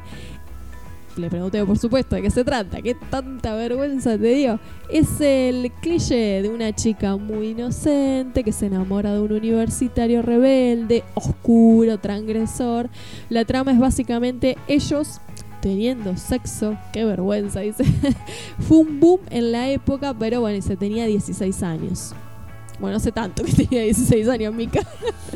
Bueno, fue un- es una historia romántica yankee que hemos visto tantas veces en el cine. eh, o esta saga también tan popular, eh, 50 sombras de Grey. Sí, Es medio lo mismo. sí. Que no se sienta tan mal. Bueno, yo no leí 50 sombras, la fui a ver al cine con mi amiga Nadia y me dio vergüenza. Me dio vergüenza, o sea, me da vergüenza en este momento decir, yo fui a ver 50 sombras. Porque es de lo peor la película, es una cosa eh, sin nada, no tiene nada. Machista además. Y Sí, te sí, corta con la expectativa porque vos pensás que te vas eh, a alzar viendo la película y la verdad que no pasa nada. el colectivo lo venden, me hace cara del otro lado. o los Pero la venden colectivos como si fuera el feministas eh, la criticaban mucho por su contenido Sí, machista. sí, es muy machista. Muy machista. Yo salí indignada. Indignada. Es una baba la película, digamos. No, no dice nada. Además de que, bueno, sí, tiene contenido claramente machista. Eh, otro que siempre se le pega mucho es a Paulo Coelho. Sí. Yo he leído a Paulo Coelho, de hecho lo leí en la secundaria. Tengo el libro El alquimista en la biblioteca. Mi profesora de literatura, eh, uno de los libros que nos dio para leer en la secundaria fue El alquimista, justamente. Y sí, como adolescente la verdad que El alquimista me gustó. Después un poco más grande leí El peregrino, que es exactamente igual. Sí. Ahí fue cuando me Sí. dije, "Mm, me parece que este autor no es muy Se copia a sí bueno". mismo. claro. De hecho, eh, googleaba eh, libros que dan vergüenza. El señor Google siempre nos responde. Y dice, uno de esos es eh, 50 sombras de Grey, que recién la mencionábamos. El alquimista, Crepúsculo. Así que estos serían los ¿Tiene libros. libro Crepúsculo? Se ve que sí, Yo pensé que eran películas nada más. que no la vi, por cierto. Sí, sé que es Ah, vampiro, no, tampoco, pero... o sea, sí, tiene libro. Otra es Comer, Rezar, Amar. Yo vi la película no sé cuántas veces, si la seguiría viendo. De hecho, ahora está en Netflix. Es un libro que me recomendaron varias veces, pero nunca lo leí. Así que ahí dice que da vergüenza leer ese libro. Sí, pero la peli yo la recomiendo. Fue bestseller internacional, tuvo más de Bueno, 7 sí. millones de ejemplares vendidos. 50 sombras y Alquimista también fueron bestsellers. Después ponen en la lista el código da Vinci. Lo leí y me lo regaló mi madre para una Navidad, me acuerdo. Saludos a Norma. Eh, un policial entretenido. La película es muy mala comparada con el libro. Lo que pasa que dice, podría ser cualquier otro libro de la saga de este escritor. Tipo Pablo Coelho que se copia a sí mismo. No leí sé. otro. Ahí no, no puedo cotejar. El libro no es, no es malo. digamos, No te va a cambiar la vida ni nada por el estilo. Pero es un libro entretenido para una lectura de verano, rápida. Eh, el Código de Vinci, yo lo recomendaría así, como una lectura rápida para leer en la playa, comiendo churro. Después, Bajo la misma estrella, que también, no sé si Sé es que hay una película, Pero no, película. ni la vi la película ni leí el libro. Eh, esas serían... eh, Y después ponen el hombre, los hombres son de Marte y las mujeres de Venus, de John Gray. Ni idea. No, tampoco, no lo conozco. Te digo que varias páginas ponen los mismos libros, ¿eh? Mira. Sí, son un poco duros. Yo no sé si el alquimista ponerlo en lugar de. Obviamente no hay que ser devoto de Paulo Coelho, ¿no? Porque se convirtió en una especie medio de autoayuda después. Eh, pero como literatura, sí, obvio. Es una literatura liviana, pero no. Hablando de 50 sombras, acá una oyente nos manda, estuve a punto de comentar que tenía 50 sombras. El libro no me da tanta vergüenza como la película. Eso es, es cierto, a mí me han dicho que eh, el libro eh, promete muchísimo más que la película. Es decir, que bueno, es bastante más excitante que la película. Suele pasar que mm, las películas no hacen honor a los libros. En la mayoría de los casos. Es muy difícil contar muchas páginas en pocos minutos, ¿no? Me imagino. No conozco de directores de cine o de cineastas, pero... Después tenemos el comentario que en algún momento me gustará hacerle una entrevista porque es el libro gordo caminando. Eh, mi amiga Wada Celaya. Eh, que mira vos, dice, estaba pensando eh, qué es lo que no me gustó, pero en realidad tengo un libro que no recomendaría porque es muy denso. Mira lo que se leyó Guadalupe. Un análisis eh, que Sartre hace de Flaubert. Cree, no se recuerda bien, que se llama El idiota de la familia. Eran como 300 páginas. Ella se lo devoró porque, bueno, tiene un- es de otro planeta, Guadalupe. Me siento un poco menos ñoño. Y te compite cabeza a cabeza. Vos no leíste este, pero habrás leído otro. Que Guadalupe no. Por eso es para mí tiene que ser invitada a este programa de Radio Guadalupe. Porque nos puede hablar de cualquier cosa, creo. Guada. Bueno, será invitada en algún momento. Otro de los oyentes lo que nos decía es que eh, está convencido de que no, no hay un libro eh, que no se pueda recomendar o de que dé tal vergüenza que no se pueda decir. Como que toda... Si, si alguien tuvo la dedicación de sentarse a escribir, eh, ya merece ser leído. Eh, y después la cuestión de hacerse cargo de lo que uno tiene en su biblioteca. Y hacía la comparación con un tema que había traído a colación en el debate el profesor Liera, de que el peronismo se hacía cargo, o no sé si se cargo, o tenía dentro del peronismo a Menem, y que muchos seguramente se sentían avergonzados por eso. Y por eso Boca se, también se hacía cargo de Macri, a pesar de que le da vergüenza. Eh, hacía esa analogía de que, bueno, si los que militan en el peronismo o son simpatizantes de Boca tienen que hacerse cargo de esos personajes, uno se tiene que hacer cargo de los libros que tiene en su biblioteca. Así que bueno, eh, termino con el misterio. Eh, gracias por lo que participaron. El libro que a mí me da mucha vergüenza y que se llamaba o se llama El retorno del proyecto nacional. El autor es eh, Aldo Rico. Eh, una persona que se levantó contra un gobierno democrático, Pusilánimes. eh, autoritario. que imitaba a mi hermana Rodrigo. A pesar de eso, fue intendente de San Miguel. Y eh, este libro que escribió es del 97. Y en la parte de atrás del libro dice que es su tercera obra. Así que hay dos libros antes del retorno al proyecto nacional. Después yo abro debate que puede ser para próximos, porque nos tenemos pendiente todavía la entrevista a Aníbal eh, Amaya. Una eh, debate que abro es el siguiente. En mi biblioteca tengo eh, la colección completa. Bueno, ahora saco libros nuevos, ¿no? Pero hasta el momento la colección completa de Florencia Bonelli. Lo que leí de Florencia Bonelli a mí me encantó. Yo no leí nada, pero tampoco he escuchado comentarios al nivel de Coelho. Y mi a mí me dicho, ¿tenés Florencia Bonelli? Diciendo, "Mm, esto es mediocre. Pero a mí me gustó. No tenía a esta autora dentro de la mediocre. Me gustó a las novelas que he leído, no solamente tienen esta faceta erótica que ni por casualidad se asoman a 50 sombras de Grey, sino que además tiene un eh, recorrido histórico. Eso te iba a decir. Es muy interesante. A mí como profe de historia me lo han recomendado por eso. te va a gustar jugado. porque eh, tiene En los mis contextos clases históricos. sociopolítica les he dicho a las chicas, lean Florencia Bonelli para en tal novela y la he recomendado, sí, también por lo mismo, además porque es interesante para pasar el tiempo, porque es muy ameno leerlo. Pero bueno, eh, me han mirado, me han juzgado por tener Florencia Bonelli, como que es, eh, light, una cosa así. Para mí son demasiado duros a veces los críticos. Eh, con respecto a cuestiones históricas, novelas históricas, Soy Roca, de Félix Luna, también fue muy criticado. Básicamente el libro es una reivindicación de Roca. Pero si uno pasa ese límite y puede leer un poco más entre líneas, la caracterización del momento histórico está muy bien lograda.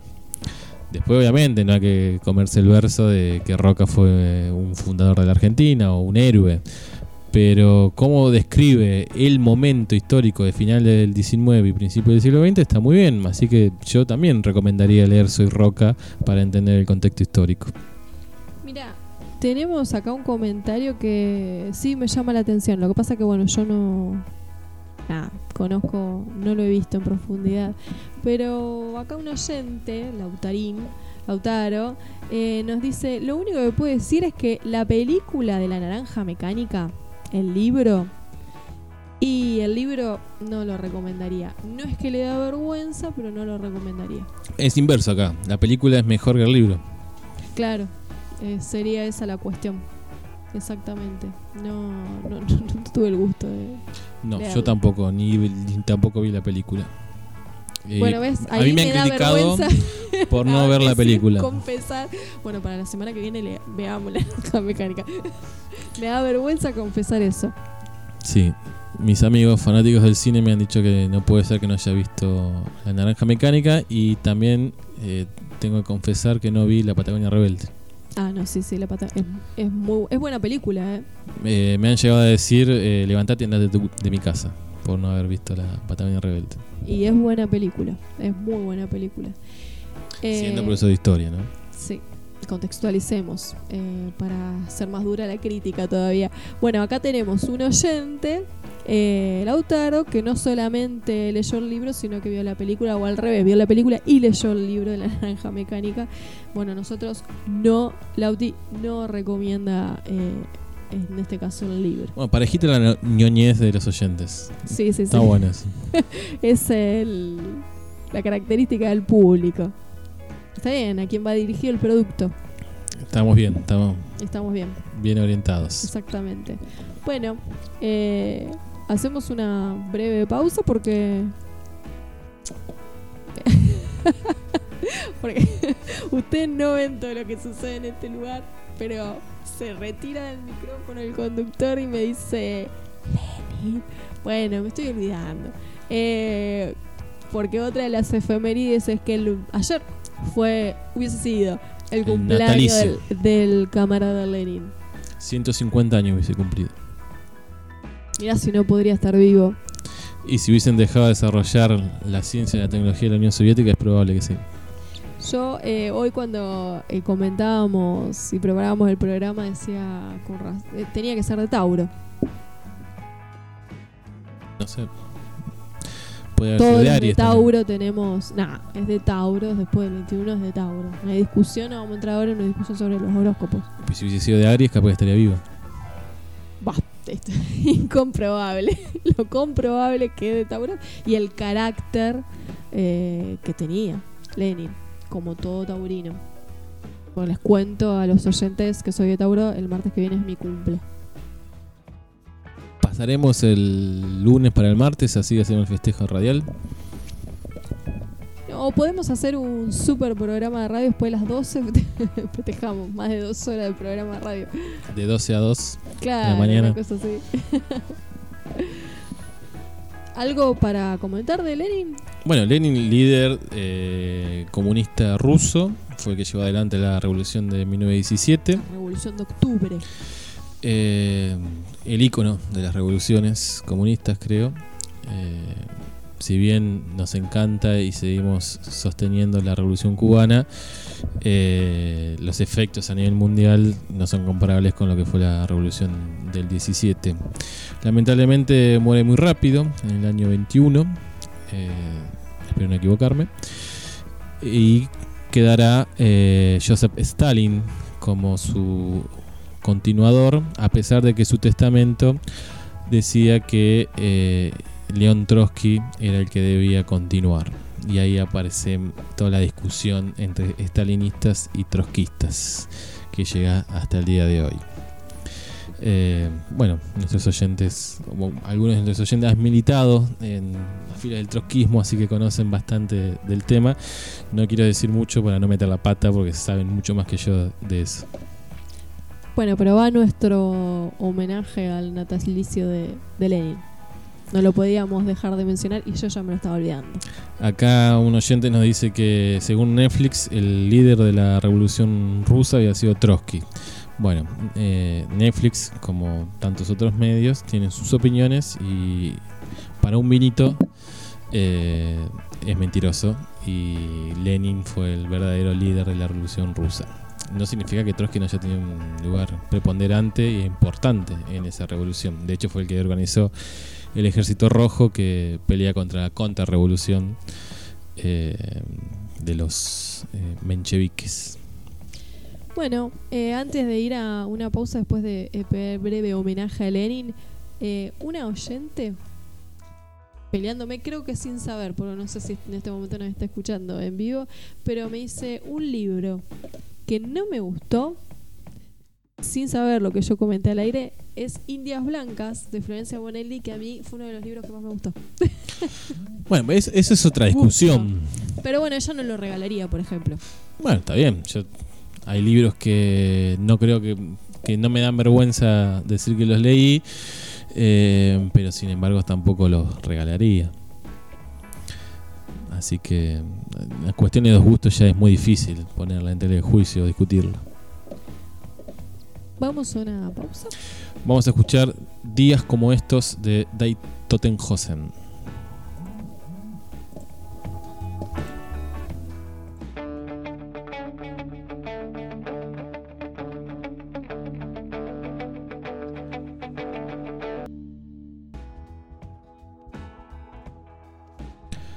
Muy buenas noches. Eh, ¿Cómo le va a Maya?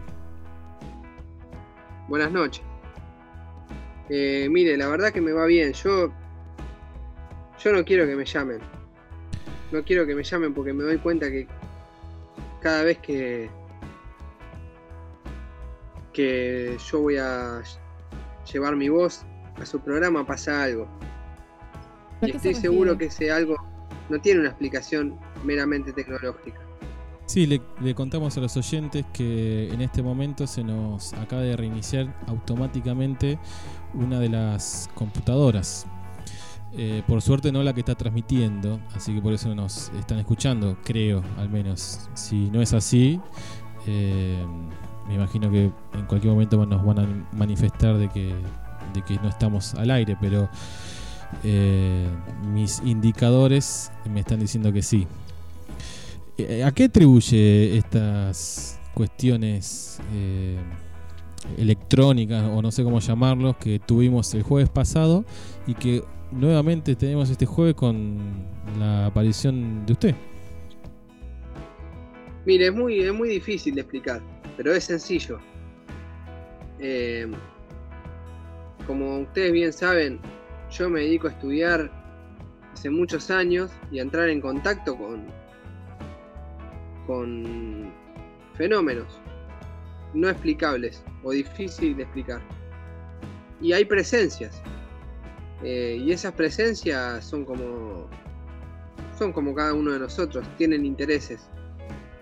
Eh, y para mí quedó clarísimo, después de que la primera vez que hicimos contacto tuvimos muchísimos problemas tecnológicos, que claro, cualquier desentendido, o podríamos decir, no sé si ustedes notan que yo estoy un poco, eh, la verdad estoy irritado.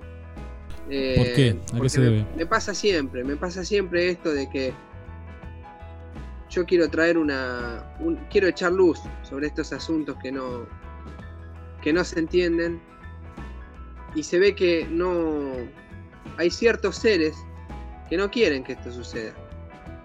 Eh, hay intereses también en el mundo sobrenatural.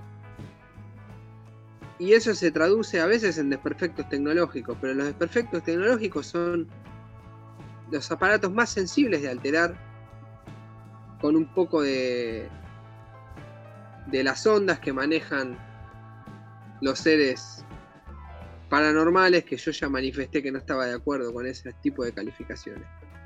Y estos seres tienen, vamos a ponerle nombres para que se entienda, humanos que colaboran con ellos para que no se sepa, para que usted no pueda echar luz a estos temas? Y mire, es una pregunta muy, muy delicada y muy comprometedora la que, la que usted me está haciendo. Yo le podría decir que sí, pero también le podría decir que no. Bueno, entonces vamos a dejarlo ahí.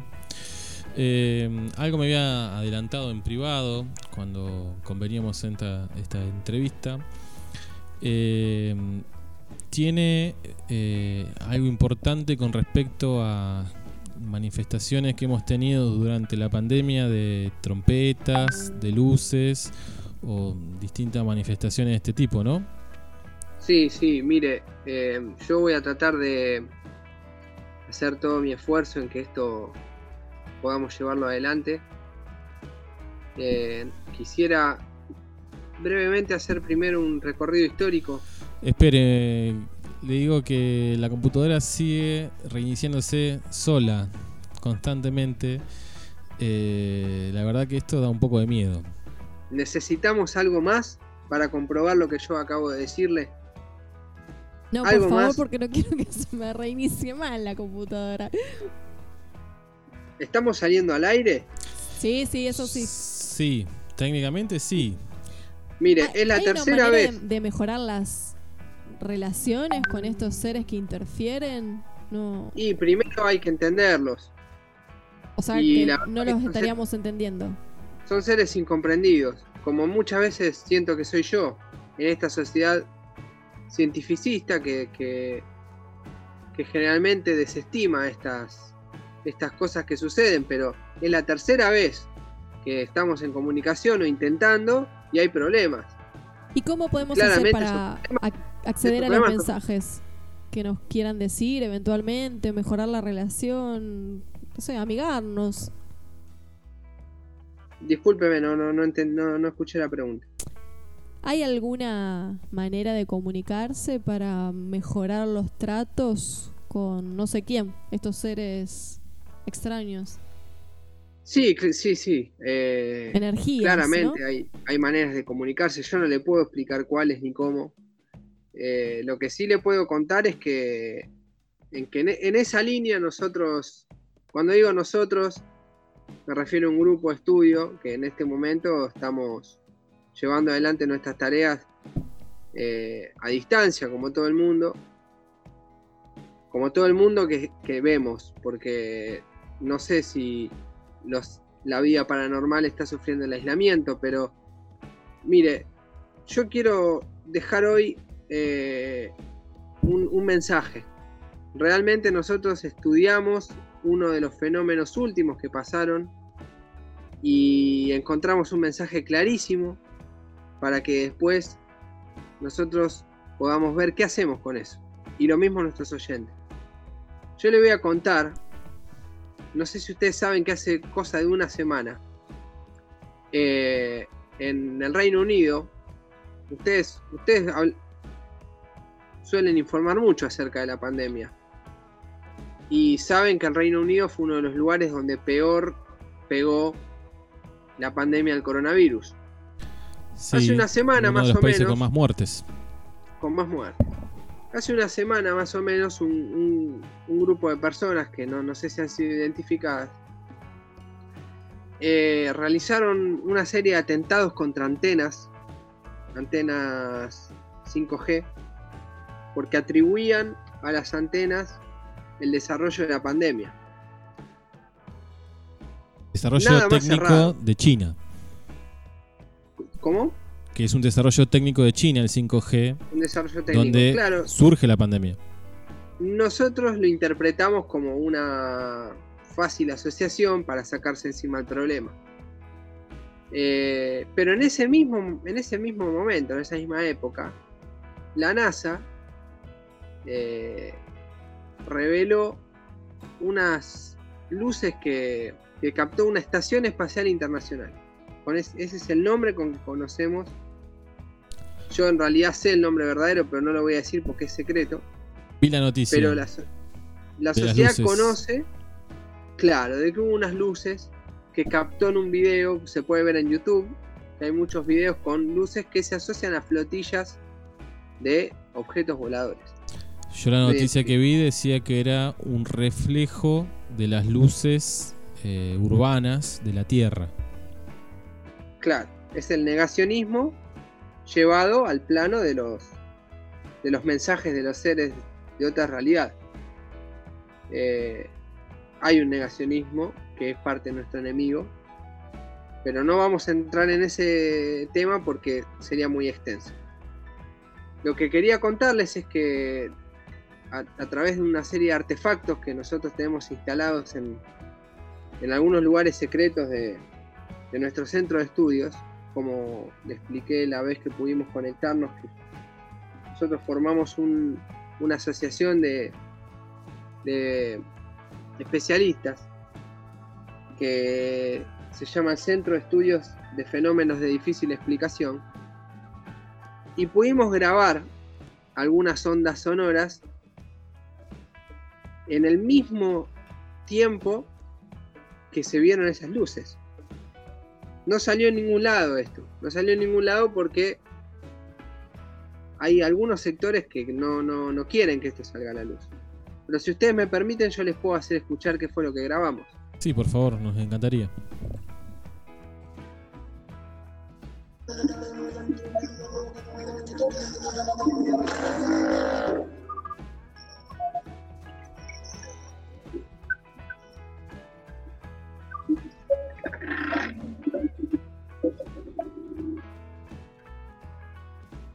¿Pudieron oír con claridad?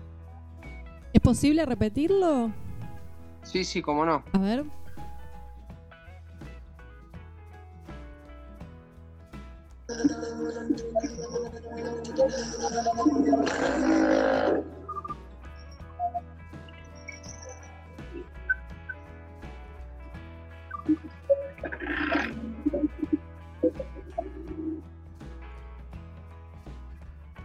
¿Se oyó bien? Sí. Sí. Eh, la verdad que da un poco de miedo. ¿Por qué? Eso le iba a preguntar. Eh, una de las reacciones del ser humano ante lo desconocido siempre es el miedo. ¿Hay que tenerlo o, o es todo lo contrario esto? Sinceramente no lo sabemos. Eh, lo que sí sabemos es que una forma de sobrellevar el miedo es tratando de entender. Y nosotros con, un- con una serie de equipos que, que, nos han, que nos han donado en la década del 70, pero que todavía funcionan bien, eh, pudimos decodificar estos sonidos en una exhaustiva tarea y, y lo pudimos traducir. Hay un mensaje clarísimo que me gustaría que ustedes puedan, del que ustedes puedan ser eh, Testigos. testigos y, y a su vez parlantes, amplificadores de esta voz. ¿Nos va a compartir ese mensaje? Esto es primicia. Nos sentimos muy Esta halagados. primicia- Y sinceramente yo no les, no les puedo garantizar que no vaya a pasar nada una, si ustedes esto después lo, lo suben, lo comparten en las redes. Ya no me puedo hacer responsable de lo que pase. Sinceramente yo también tengo mucho miedo, pero creo que debemos eh, sacar a la luz.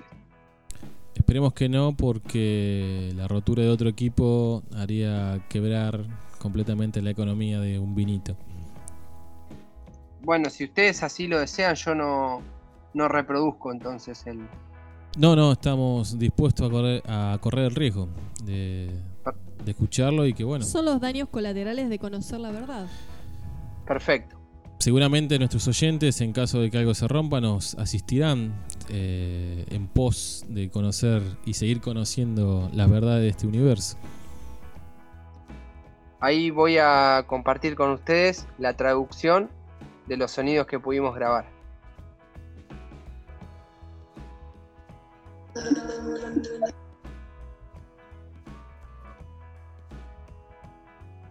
Hola terrícolas, pónganse las pilas. No corten árboles ya y hagan como Argentina que le están poniendo bastante onda. Mandamos unos ruidos en la cielo que parecen que revienta todo, pero está todo piola piola es para que no la cuelguen. No se entiende del todo, pero... Nombran a Argentina. ¿Puede ser? Y explican el tema de las trompetas. Algo, alguna referencia nosotros pudimos observar. Yo no, no me siento en el, en el lugar de decirle lo que dicen. Eso cada uno debe escucharlo en la medida que abre su, su percepción y, y su disposición a conectarse con, con otras, otras realidades que nos rodean constantemente. Si quieren puedo volver a, a reproducirlo. Ay, sí, por favor.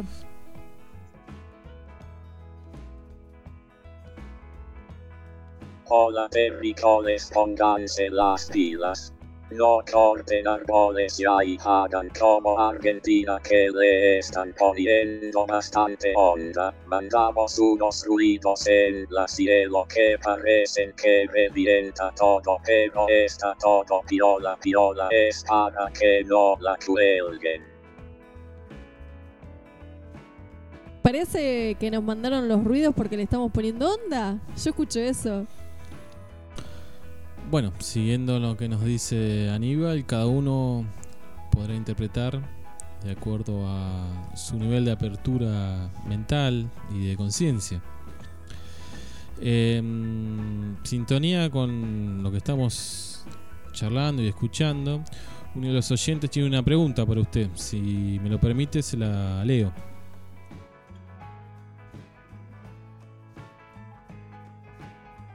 Quedó estupefacto Maya. ¿Nos está escuchando o esto se, se cortó después de escuchar estos audios? Aníbal, ¿está por ahí? Es la energía, me muero.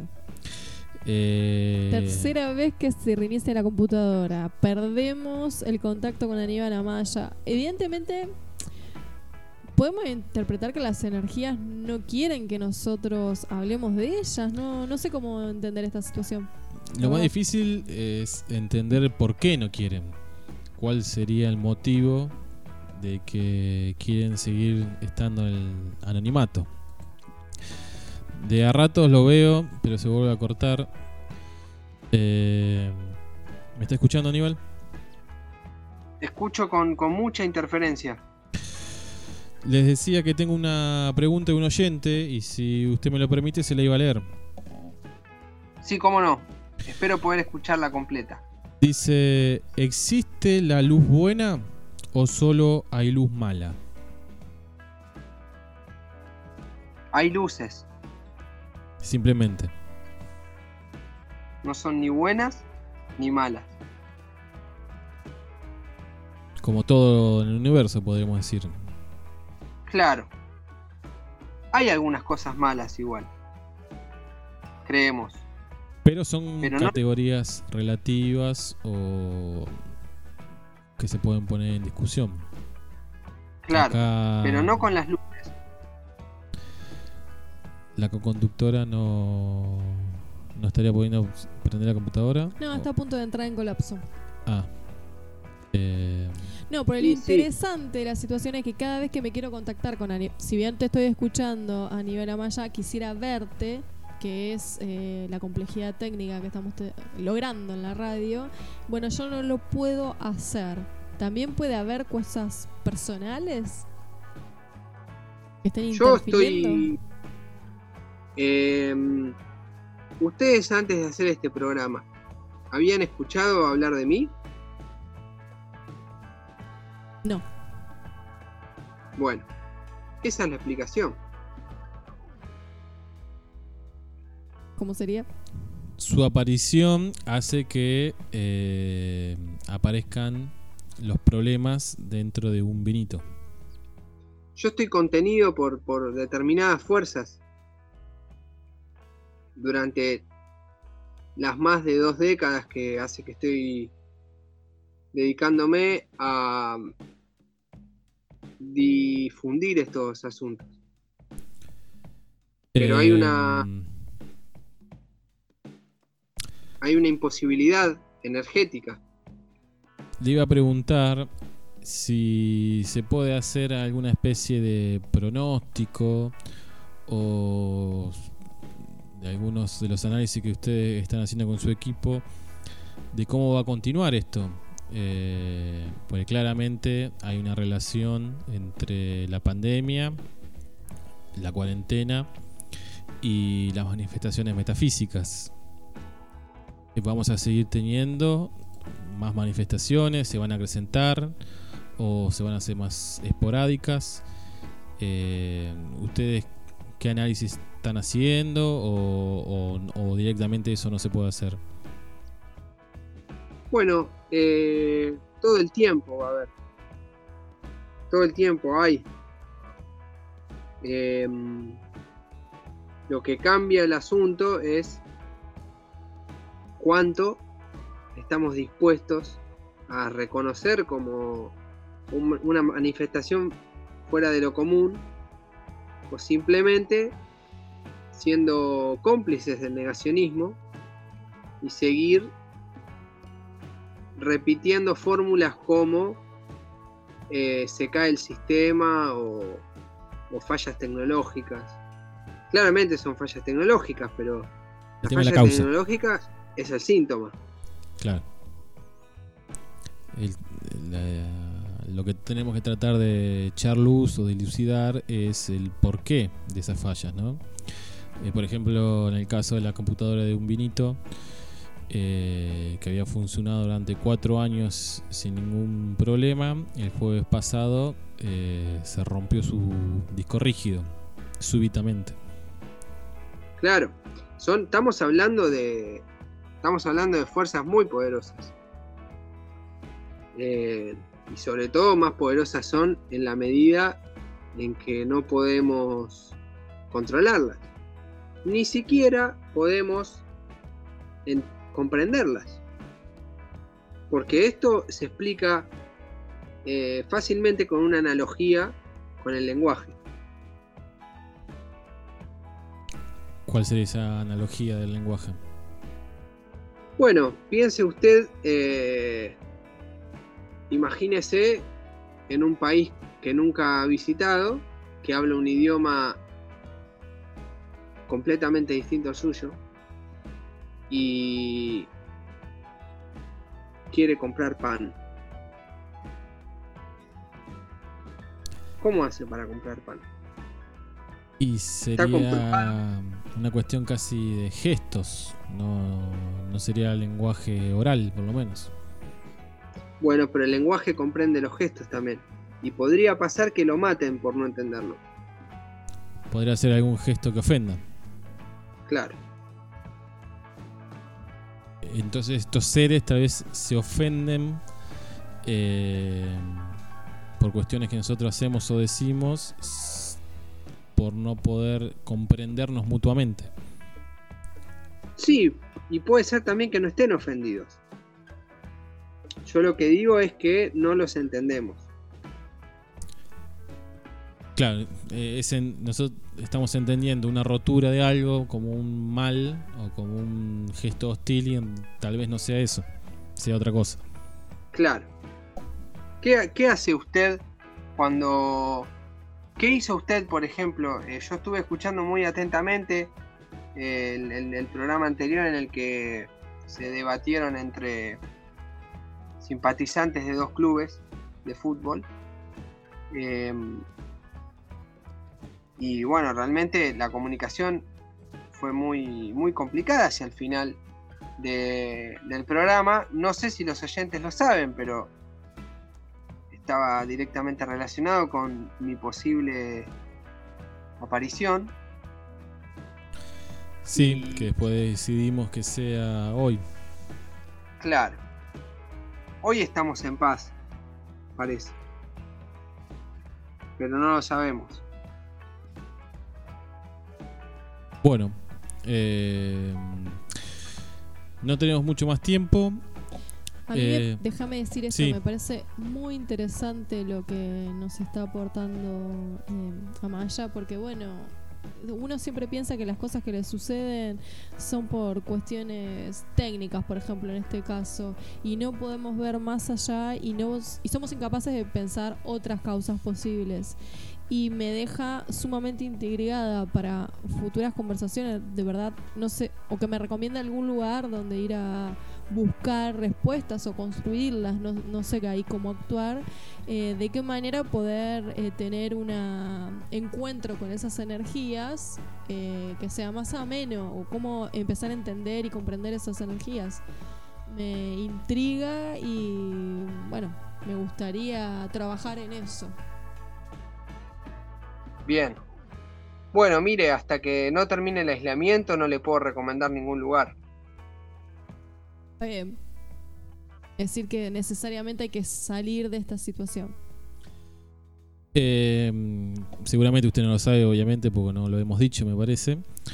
Pero un vinito, como idea, como de programa de radio, se terminó de gestar en un lugar, por lo menos desde el marketing, simbólico con las cuestiones metafísicas, que es Capilla del Monte.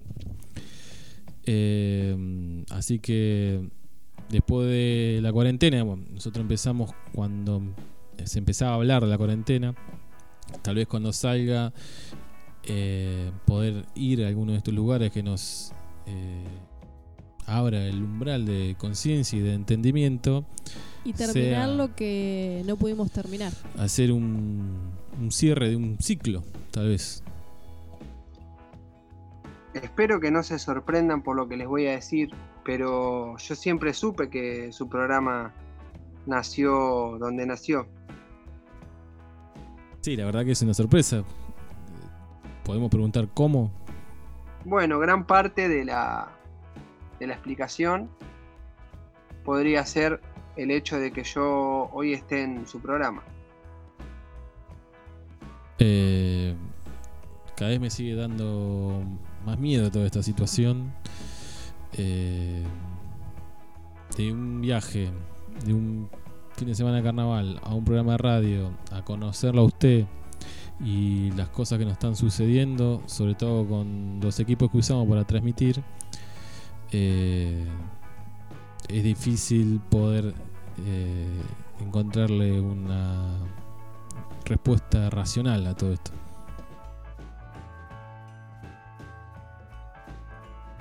No sé qué decirle, la verdad, eh, porque es todo cuestión de tiempo. Creo que la explicación que le puedo dar por el momento está acá.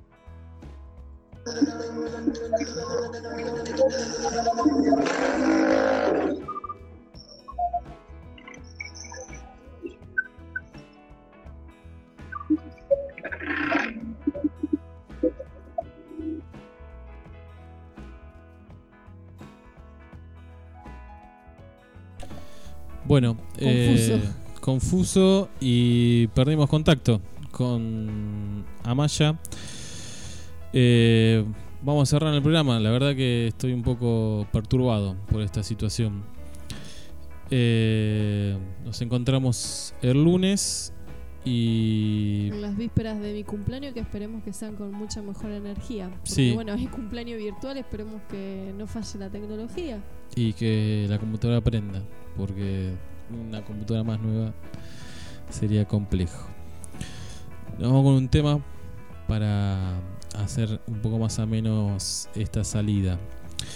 La Casa del Sol Naciente, interpretada por Palito Ortega.